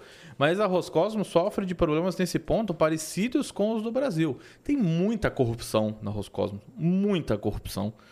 ah, tem uma série de problemas de projeto em si. Se você for parar para ver, a grosso modo, cara, a Rússia até agora não entregou nada além do que ela começou no programa espacial, lá na corrida espacial. Ela tem ainda o Proton, que é da mesma época. Ela tem o Soyuz, que ah, mas foi o Soyuz 2, melhorou, melhorou, mas a base a gente sabe que é a mesma. A espaçonave Soyuz é me- basicamente a mesma coisa. Os caras tá lá com a varetinha ainda. Lá, tal. Cavarechinho. É, e, e você não tem. Eles, eles têm um Angara, que é um foguete que tá ali catando cavaco há um tempão É, que não lançar. vai também, né, cara? E lançou, mas não entra em operação para valer, né? E a cápsula deles que eles querem fazer agora, que é a Oriole, só vai voar lá para 2028, não vai atracar na estação espacial. Então ninguém sabe para que, que ela vai servir. Porque eles, eles não. O plano Não, da estação espacial a deles. estação deles, né? Mas não, cara, não tá muito longe ainda, É entendeu? muito, né? Assim, se você olhar a Rússia e olhar a China, assim, você fala, caraca, mano, a China tá muito na frente, cara. Tá muito na frente. A China tá muito mais desenvolvida nesse E baseado nos russos, né? Então, Tipo, esse é o ponto. É tudo baseado neles. É, o, o- lá, essa história do, do time que ganha não se mexe, ele é um problema, porque não, não dá pra você continuar voando com um foguete dos anos 60, 50, que não o R7, né? Só isso e tal. É, o projeto ele vai exaurir assim o máximo que ele pode tirar. É que nem você querer comparar um Fusca que funciona hoje tudo com um Tesla, tá ligado? Ah, o Fusca é maneiro, funciona, funciona, tal, mas hum, não é a, a- a mesma coisa de segurança, entendeu? Não dá pra comparar, par- principalmente a parte de segurança. Não falando em desempenho. O desempenho só é bom, né? não dá pra negar o sucesso. E eu li o pessoal falando que. Li e publiquei, que o pessoal falando que eles meio que deram uma apressada também. Pra não perder pros indianos, cara. É, falaram que iam prender o Rogozinho até por causa disso aí. É, exatamente. Ah. Mais um que vai cair de avião aí, ó, né? É, daqui a pouco cai aí do nada, né? É, cai da janela. E por isso que ligaram pro bar. E aí se perderam, né, cara? Meio que deve, eles devem ter se perdido. Cara, deve ter dado uma zica tão grande nesse Então, eles cara. nem sabem ainda por que, que o motor não parou. Ninguém sabe se foi um problema de válvula, que, que, ou se foi, um, um- foi um- uma programação que foi feita errada. Uhum. É, e, então, vai demorar e bobeou, a gente nem vai saber o que aconteceu, como sempre é. Provavelmente a gente não vai saber. Como normalmente saber. acontece. Uma novidade parece que até sexta-feira a LRO vai passar em cima de onde provavelmente Ah, ela caiu. Tanto que mudaram a órbita da LRO para ela passar ali, porque a Luna 25 ia pousar também no Polo Sul, É. pessoal. E então a esperança é que até sexta-feira talvez a gente tenha alguma imagem dela espatifada lá. A LRO sempre faz isso, né? Cara, e é muito difícil achar, cara. É muito difícil, porque a Não, mas se ela superfície é- caiu ali e fez uma. É, mas é que a superfície é homogênea, né? Então, assim, Mas vai homogênea tá- do ponto de vista de vai cor, tá né? novo a injeção É. ali, o material injetado, É, né? Mas tanto que quando teve a Chandrayaan 2, eles demoraram pra achar. Demoraram. Demoraram Foi pra achar. difícil achar. A Berechit também demoraram pra achar. Quando- A Berechit era menorzinha, né? É menorzinha. É. Essa aí Mas- era grande aluna, né?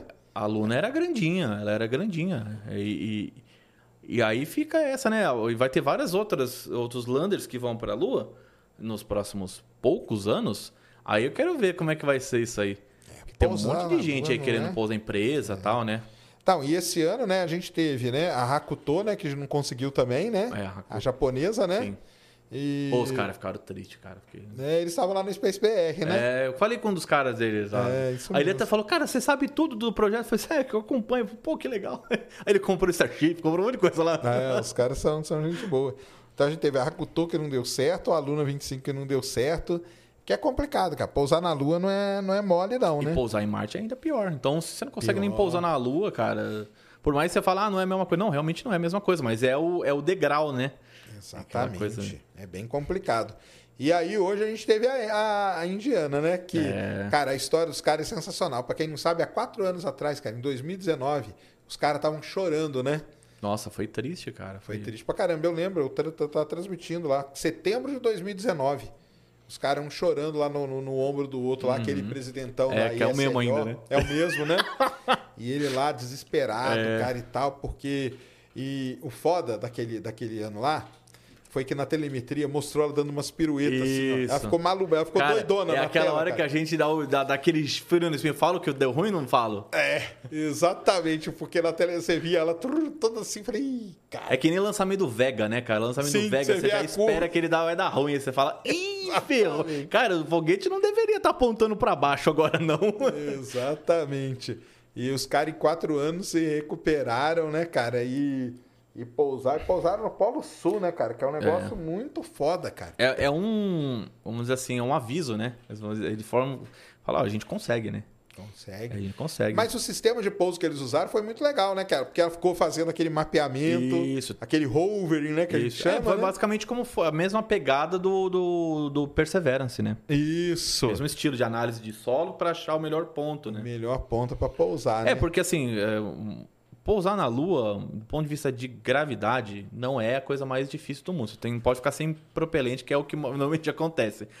Mas a, a treta é se você pousar num lugarzinho que tem muita cratera. Dependendo de onde você pousar, ele vai se arrebentar. Mesmo se ele pousar bonito, ele vai se arrebentar inteiro. Então você tem que achar esse pouso, essa, essa, esse local de pouso de forma autônoma.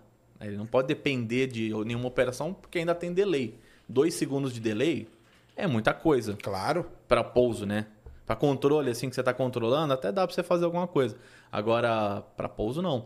Então, se você tiver um, um- Ainda tem um outro fator que é a própria propulsão para o pouso. Se você tiver muita propulsão para o pouso, você abre um buraco e ele Você- cai você lá cria a dentro. própria cratera, É, né? Que nem o Starship, Exatamente. porque o que o pessoal, o Starship vai mudar, né? Ele não vai pousar com esses motores É, na Lua, vai ter que pousar ele- com um aqui em cima. É, senão ele vai abrir uma- Ah, um buraco rombo. gigante. Ele não vai, não vai, Vai entrar dentro da nunca. Lua. Exatamente. Então é tem que tem todos esses pontos. Não é to- que, que você nunca vai ver motor grande. Em Marte dá para fazer isso. Em Marte você pode socar o couro, vai sair poeira, mas tem solo mais resistente, né? Agora na Lua não. A Lua é fino pra caramba. Vai abrindo um buracão lá. E aí o problema de abrir o buracão é que não é tudo retinho lá embaixo, né? Não, Exatamente, cara. Não, foi, eu achei um feito. E o legal, eu tava até falando pro pessoal hoje lá que eu tava transmitindo lá, porque a água, pra quem não sabe, cara, a água na Lua, ela foi descoberta com a Chandrayaan 1. Uhum. Só que o equipamento era da NASA, né? Aquele É. M3 lá, mas foi a Chandrayaan 1 que faz descobriu. sonda, né? Ainda, né? É, e aí a 2 tentou pousar, não deu certo, e agora a 3 os caras pousaram. Já desceu, eles têm um roverzinho pra Guian lá, né? Já Isso. desceu, né? E é, cara, eu, eu achei um negócio sensacional, com os caras comemorando na rua. Nossa, os caras felizão. Mundo, e, cara. e isso é legal porque mostra, eu falei, aquilo que a gente poderia ser, sabe? É um. é, eu fico muito feliz por, por- pe- pelo. Às vezes aparece um povo, uns indianos comentando, ah, legal, bacana, tal, né? comenta no canal, tal. Eu fico feliz por isso, porque ah, é, isso só vai, só mostra como eles avançaram rápido. Ah, mas é, eles, é, mas a SpaceX é mais avançada. Cara, a SpaceX não tá na comparação pra ninguém, cara. Ninguém. É, E não é essa comparação, Não, né? não, não é. E, e eu acho que é um programa legal, que funciona, tem os seus problemas também. Tem a, a- já deu uns pau já em foguete, a gente já viu, dá ruim. ah, mas tem avançado ao longo dos anos. Isso que importa, ao longo dos anos vem avançando. Vem avançando. Eles, para mim, estão mais avançados que a Europa como um todo. É. Ah, eles têm, eles têm uma sonda na órbita da, da- de Marte, né?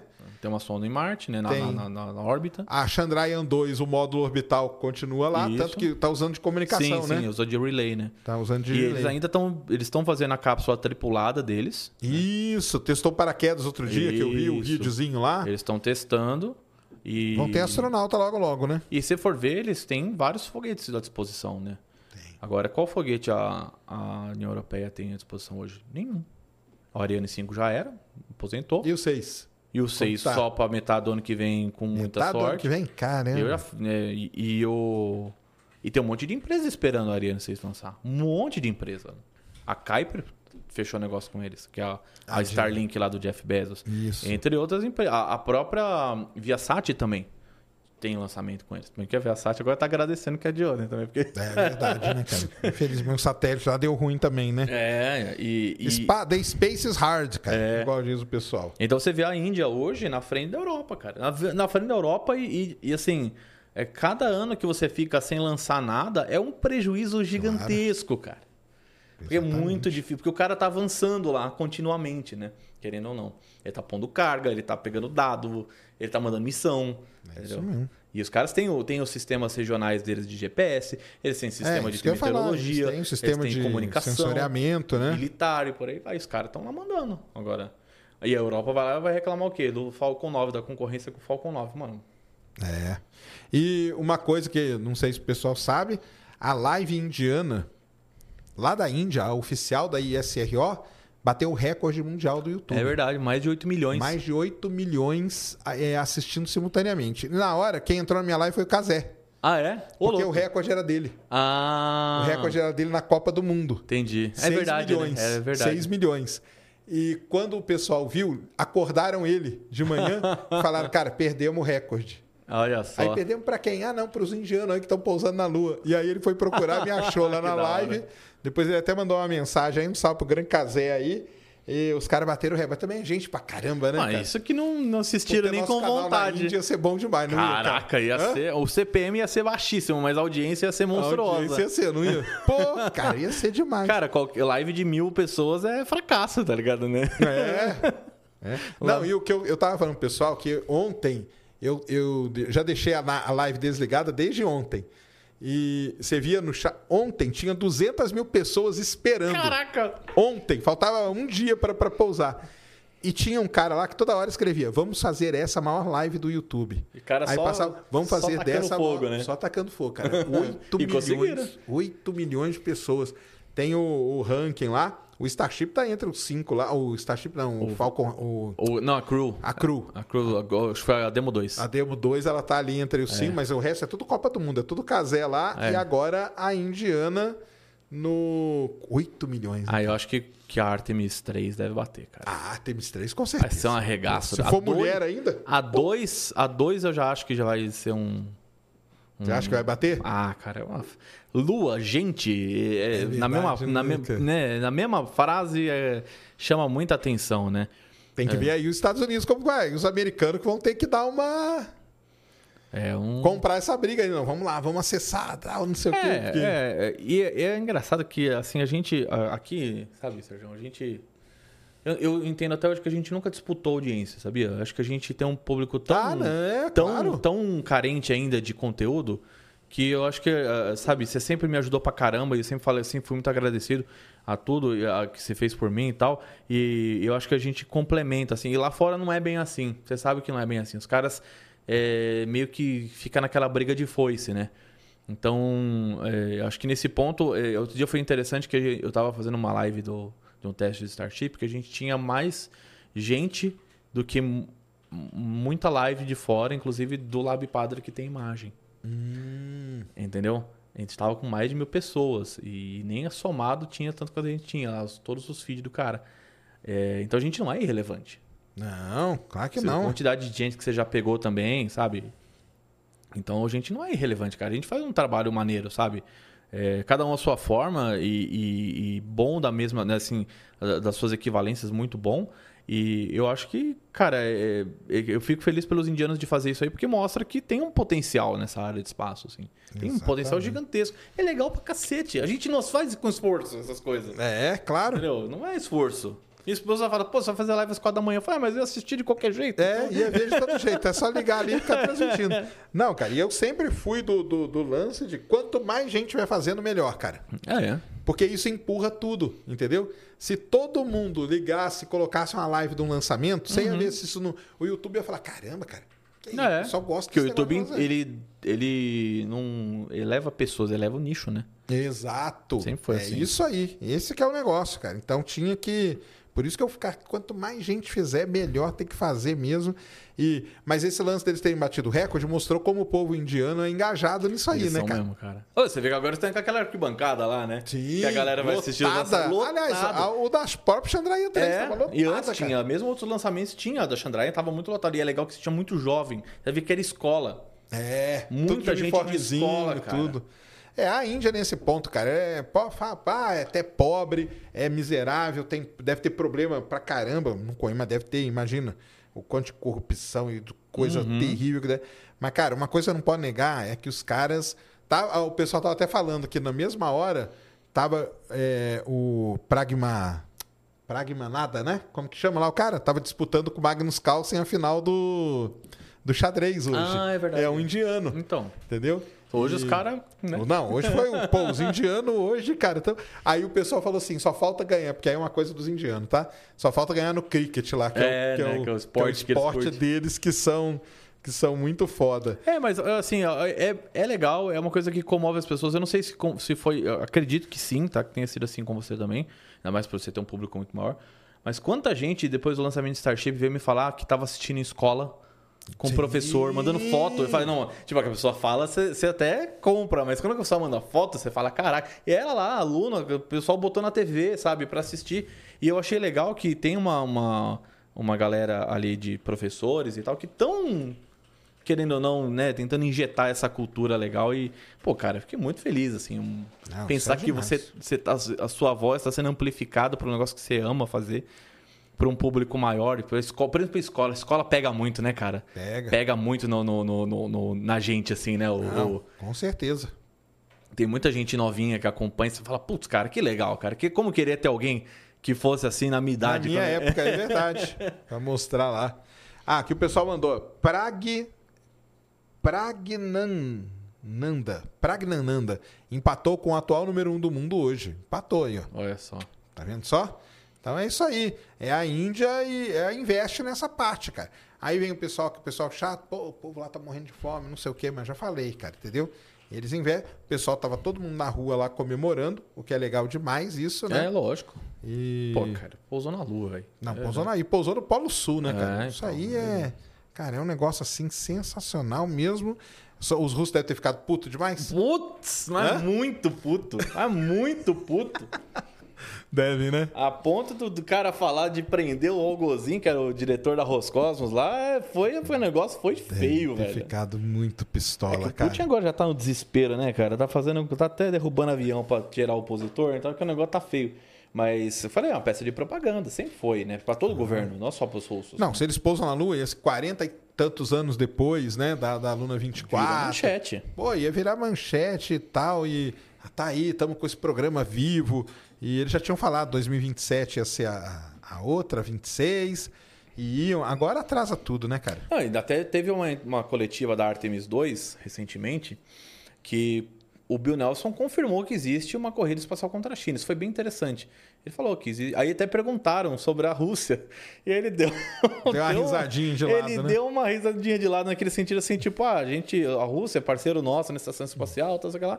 Mas eu acredito que eles estão correndo, meio que correndo por fora. E tipo, mano, isso é assim, é, quando vem de uma pessoa, um astronauta, tem um peso. Agora, quando o administrador da NASA vira Exatamente. e fala isso, cara, é muito pesado. Porque ele tá representando não só a NASA, mas tá representando o presidente também. Exato. É a voz do presidente ali, né? É, naquele setor. E, e, ou seja, eu achei até corajoso do Bill Nelson falar isso tudo, porque, na verdade, o que ele, eu senti ele querendo jogar a lenha na fogueira, porque a NASA perdeu orçamento, né?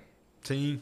A NASA perdeu orçamento esse ano. Teve que rever lá umas coisas, né? É, que assim, né? Eles tiraram uma, uma bica da NASA. O orçamento da NASA ficou menor do que era no, nesse ano. Né? Ou seja, na prática diminui muito, porque tem inflação ainda, né? Teve inflação e tudo mais. E o orçamento militar não, o orçamento militar cresceu. Todos os outros orçamentos do, do governo americano caíram, o militar cresceu. Então, o que, que ele vai fazer?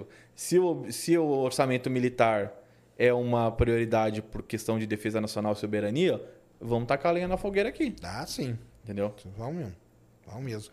A Tamara Alcântara mandou um, um muquirano lá de doisão. Aí. Falou, Pedrão, tem que falar o bordão dos indianos. Ah, é o performance normal. Você não- Que o- inglês deles é muito é bom, né, cara? maravilhoso. Sabe o que é engraçado? Essa- a Tamara ela acompanha lá o canal e aí falaram pra, ontem na live, na live que fala Tamara, esquece Alcântara. Ela, o sobrenome dela é Alcântara. Aí o pessoal ficou zoando. Mandaram um esquece ao Que o nome do meio dela, né? A pessoa, né? Entendi. Tamara, esquece Alcântara. Né? Entre aspas, é, É. igual os lutadores, né? Isso. Fulano, não sei o quê. Isso mesmo. ai, ai. Tiago Souza mandou dezão aqui. Sérgio, você já viu na Netflix o documentário de uns pesquisadores de navios naufragados? E sem querer eles encontraram um lado da asa do ônibus espacial Challenger? Não vi, não. Eles acharam um pedaço recentemente do, do ônibus espacial. Não faz muito tempo, não.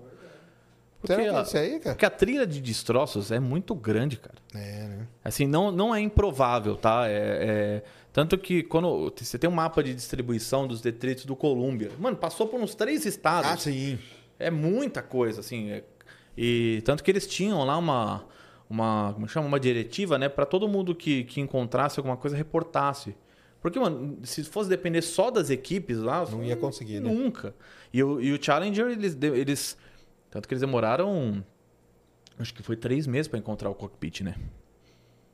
Exatamente. Então, com certeza, tem peça lá até hoje. De, de, de- Não seria nada, nenhuma surpresa se encontrasse, assim. Exato. E ontem postaram uma foto muito legal de um mergulhador pegando os boosters dos Ariane. Ah, é. Porque os Ariane eles resgatam Sim, depois para dar uma analisada, né? O... Teve foto que saiu esses dias que é bem raro do- dos boosters do Soyuz, que é bem Dos difícil. sonhos, lá no meio do, do mato. No lá, meio né? do mato.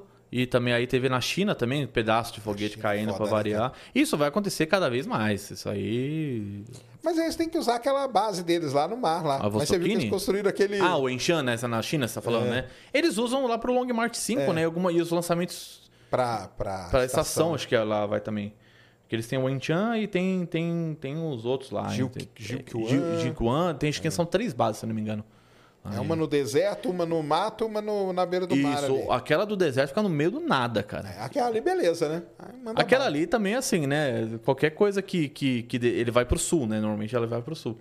Cara, passa uma extensão de terra gigantesca ali para chegar no mar. Então é, tem que ter coragem para fazer uma base no meio do continente ali. É, é complicado. Porque no Cazaquistão eles fazem, mas ali não tem nada, né? Naquela parte ali, né?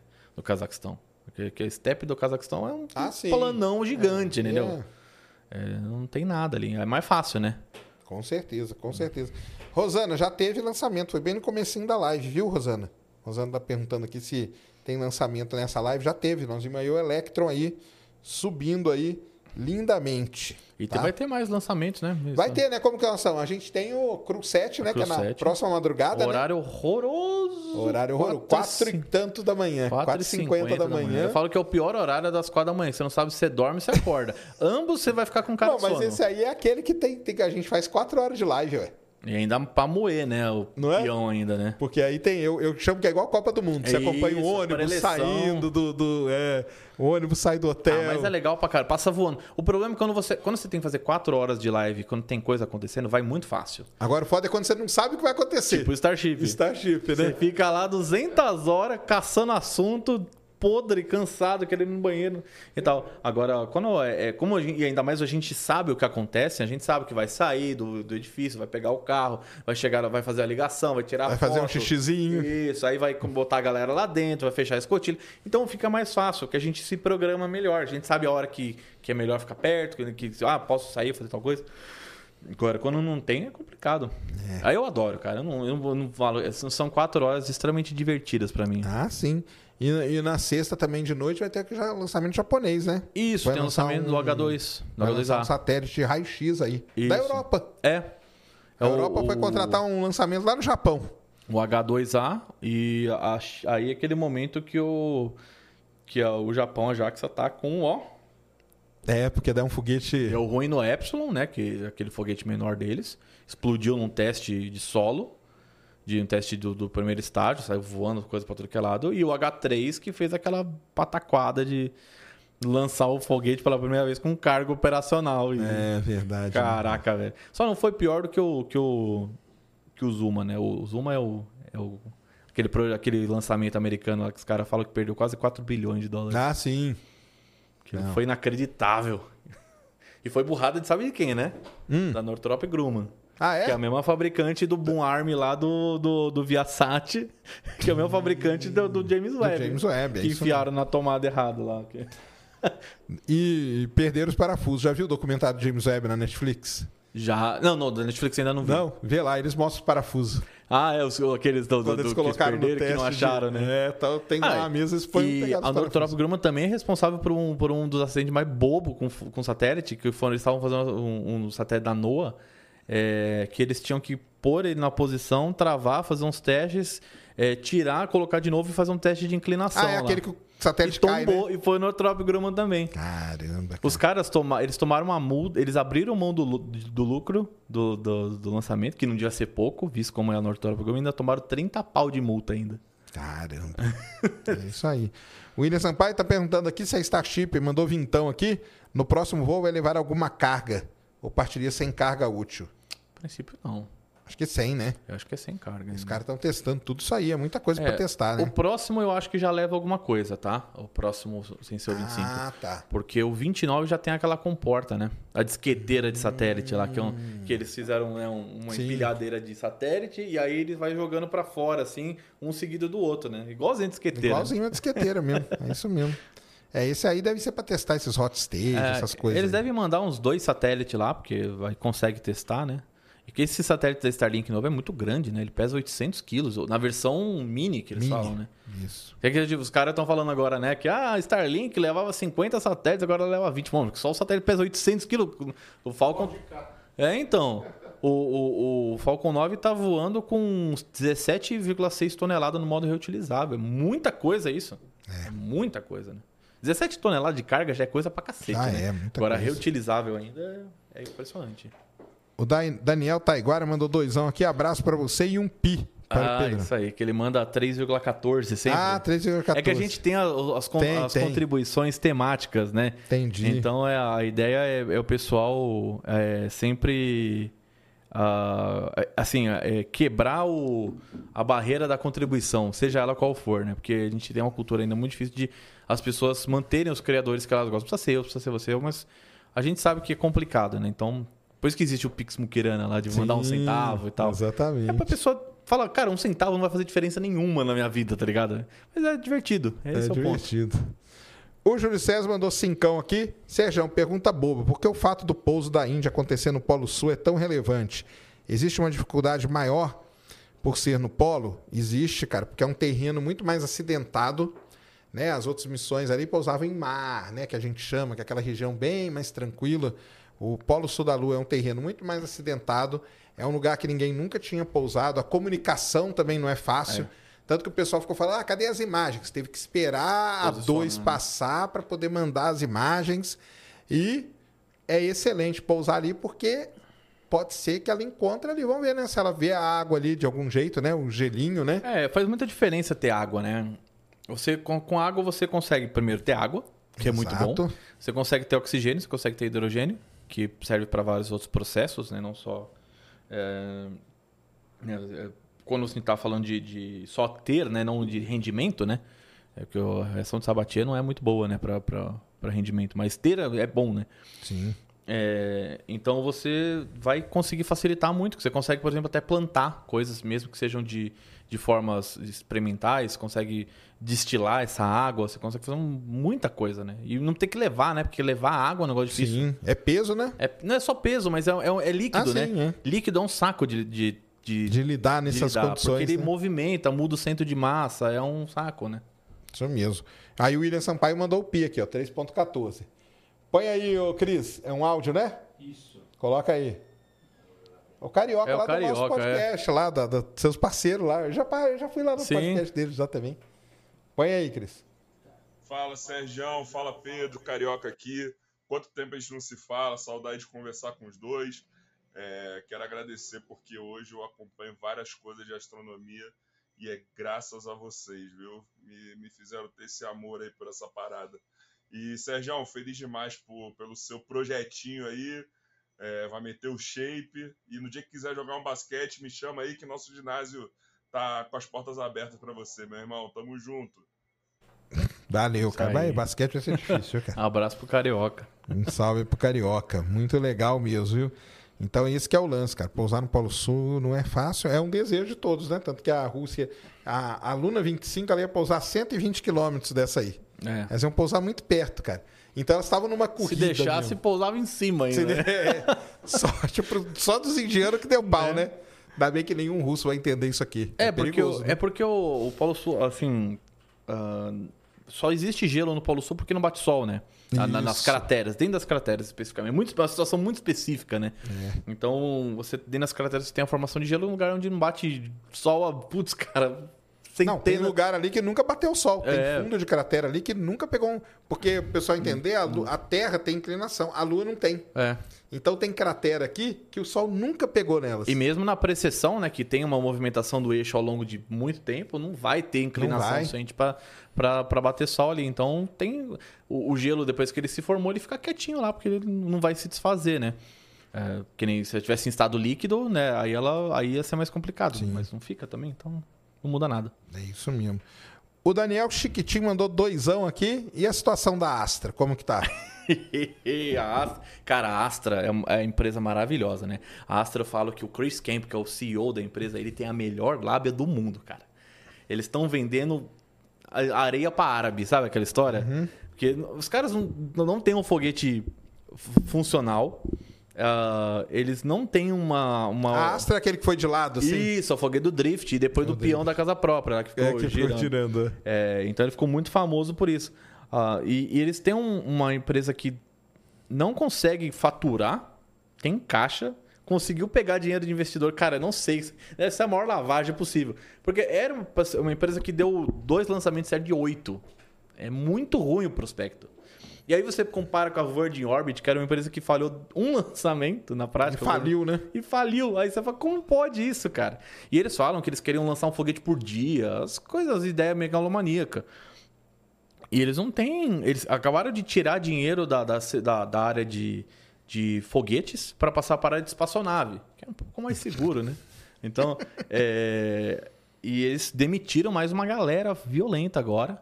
Acho que eles demitiram mais 25% da força de trabalho deles recentemente para tentar equalizar ali a, a loucura. É, mas é uma empresa que, na minha opinião, não tem futuro. Assim, as pessoas, muita gente na área não entende como é que essa empresa está rodando ainda. Falei, falei, por isso que eu falei, cara, ele tem o melhor lábio do mundo, porque Ou deve ter algum rolo, né? é, é- é que o projeto da Astra já parece muito que foi dado na mão, assim. Parece muito um ICBM. Muito. Você olha pra ele assim, parece um missilzinho assim, ó. Sabe, aquela só tem um projeto guardado aqui, ó, você quer. Entendeu? Pareceu muito, assim, mas, né? É A gente terrível. não sabe esses detalhes, né? É, não sabemos. Mas que não. parece, parece. Parece demais mesmo. é isso aí. Pedrão, excelente, cara. Muito bom. É 4.100 e tantas pessoas assistindo Ô, a gente aí, ó. Até agora, sem parar. É. Cara, valeu demais aí por ter vindo aí, conversado. Sempre é bom, a gente atualiza aí tudo que tá acontecendo. Esse mundo não para, né? né? Principalmente do- dos foguetes, né, cara? Não para, não para. Não dá bem, né? Eu sempre falo que as pessoas acham que espaço é um lugar parado, nada. Quando você começa a falar, não, aconteceu isso, isso, isso. Nossa, mas acontece tudo isso. Acontece. E muito mais, cara. Tem muito, Muito mais, mais. coisa. É. Deixa aí, cara, onde que o pessoal te encontra, a loja do fogueteiro, tudo aí. Deixa todas as credenciais aí pra galera. Bom, agora a gente, é, a gente tem o canal principal, né, o do Space Orbit, que tá com 80 mil, a gente tá na luta pra chegar aos 100 mil. Aí, ó, vamos lá se inscrever lá É. pro Pedrão bater 100k, cara. A gente bateu 100k no canal no de canal cortes. de cortes. Eu vi lá É, você com a placa, legal Isso, demais, cara. E, e aqui você já tem umas 20, né, Sérgio? Então você tá, tá- Não, tem- A primeira quando você ganha, você não ficou feliz É pra caramba. muito, não, é né? muito Então. bom, cara. É muito legal. É muito e legal. a mesmo. gente já tá com, no canal de cortes com 111 mil, acho que é, cresceu rápido agora. E lá a gente solta os, os, os shorts, né? Os vídeos curtos, curiosidades, notícias e tal. E o canal principal, a gente também tem um Instagram, né, no arroba Pedro Palota com dois L's e dois T's. Ah, Pedrão faz uns rios lá legal pra caramba. Isso, tanto que a foto do James Webb tá lá, né? Que eu Tá postei. lá é. também. Então vão lá, dão, dão um like lá na foto do James Webb lá agora, E no galera. Twitter a gente tá no palota, arroba palota Pedro com dois L's e dois T's e no arroba Space Orbit News, que a gente tem também o perfil do Space Orbit lá. Vocês postam as notícias lá durante o Isso, dia. e tem muita coisa acontecendo, a equipe cresceu bastante, o Space Orbit cresceu muito, a gente tá é, sempre... Você tá com o escritório lá, né? Então, tá maneiro, tá, né? tá devendo a visita lá ainda, tem, Sérgio? é, tem que ir lá. É aqui perto, né? É aqui perto. tá, pertinho tem que ir lá, pô. cara. Tem que ir lá um dia visitar Eu lá. chamei você pra inauguração. Chamou, cara. A mas tava foi. aqui. É, mas Então. tava aqui no negócio. Mas é verdade, tem que ir lá visitar lá o, o, o Space. Office. Space Office, que chama? Isso, o Starship de 2 metros tá na minha frente esse ano. Ah, é? eu vou ter lá. Ô, que maneiro, E cara. a gente tem a loja do fogueteiro, em spaceorbit.com.br, onde tem as camisetas, né? Foguete da Recim, né? Essa camiseta anti-coach, né? Que é o foguete Sim, da Recim. que é o né? foguete não dá ré, né? É. Que o coach fala. E tem, agora tem camiseta da Apollo, tem do Sóis, eu fiz uma camiseta do Sóis agora na Cruz de Korolev, assim, bem Legal, maneiro. Então cara. a gente tem as miniaturas, obviamente, e também canequinhas, essas coisas é, feitas com muito carinho ali pra, pra, de fogueteiro para fogueteiro. Então, É isso mesmo. Nós vamos deixar tudo aí, né, Cris? Deixa aí tudo na, na, na descrição. Acessem lá, sigam o Pedrão, se inscrevam no canal dele para ele bater 100k aí loguinho. Isso aí. E vamos acompanhar então, na próxima madrugada, de quinta para sexta, Crew 7. E na sexta de noite tem o, o H2, né? H2. H2 da, da- do Japão levando um satélite europeu. E aí vão ficar aí na esperança aí do, do Starship voar, né? Aproveita pra dormir que a gente não vai, né?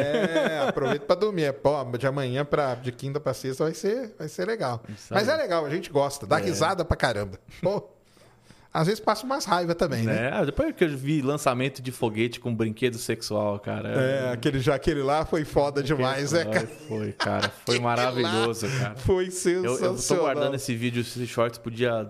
Sabe o dia do sexo, né? Tem o dia do, que é o dia 6 do 9. Vai sair no dia Você 6 vai, do 9. ah, é? Você vai postar no Vou dia? postar no dia 6 do 9 esse vídeo. Aí, ó, aqui ó, tava aí um mercado que o Brasil podia ter entrado, ó. Né? Né? Porque se fuder, a gente já tá se Já, fudendo. já tá aí. Pelo menos você fode com classe, Né? né? A famosa pica das galáxias. né? É, isso, era o foguete pica, é, mas era muito engraçado. Era japonês Era lá, japonês, né? Era uma ó. empresa, né, cara? É, o foguete Momo. É, isso mesmo, cara. Nossa senhora. É, mas aí tá certo. Era uma jogada de marketing deles, né? Esse foi o primeiro Pirocket. Pipi Rocket, isso Falamos mesmo. Pirocket. Nasceu daí o termo Pirocket foi aí. De- né, que ainda tem o New Shepard, que é outro Pirocket É, também, né? Que lá é mesmo. Que esse aí é um foguete que tem uma grande capacidade, né? Glande. Boa. Muito bom, cara. Ai, ai. Legal demais. Pedrão, valeu muito. Obrigadão por ter vindo aí. Um salve aí pra todo mundo lá, da, do, do- seus, seus fãs que estão aqui do. Seus meus fãs são muitos fãs seus também. Ah, né? tá aí, o pessoal galera aí sempre tá, do- junto. Do Space Orbit aí. Valeu demais. A galera tá perguntando se eu treinei. Treinei hoje, cara. Empurrei 170 quilos na perna, hein, cara. Ó. Tô, tô com a perna aqui doendo, tá? Mas é isso aí. Se tá doendo agora, amanhã vai ser pior. Vai ser pior, mas aí é que tem que doer mesmo. É. Tem que doer. Galera, então é isso aí. Valeu demais, muito obrigado. Amanhã, amanhã é o seguinte. Anotem aí. Três da, três da tarde, né, Cris? Estaremos lá no Podpah fazendo um visita. Então, eu estarei no Podpah, mas é eu que vou conversar com os caras. Vai ser legal pra caramba. E de noite, estarei lá no Flow. Com o Balestrin, com o Igor, com o Acriano, vai estar lá junto também, pra gente falar aí do, do, do projeto. E sexta-feira vai estar aqui o pessoal do Estadão, que fez o podcast Alcântara, pra gente conversar mais sobre isso também. Eles têm lá outras. Vão abordar outras coisas. Eles estiveram lá, vou perguntar pra eles como que foi ir lá pra Alcântara, porque eles tiveram, eles foram, Sim. né? Então vai ser legal pra ver com eles. É meio mosca branca, né? Ir pra Alcântara, né? Que a coisa história. É, claro, super cara. raro. Exatamente. Então, saber deles e tudo. Então, vai ser legal demais. Acompanhem tudo aí. Beleza? Pedrão, valeu. Valeu, Serjão. Valeu. Deu aí, Cris? Demais, Serjão. Então, bom, galera. Um grande abraço, boa noite. Fomos.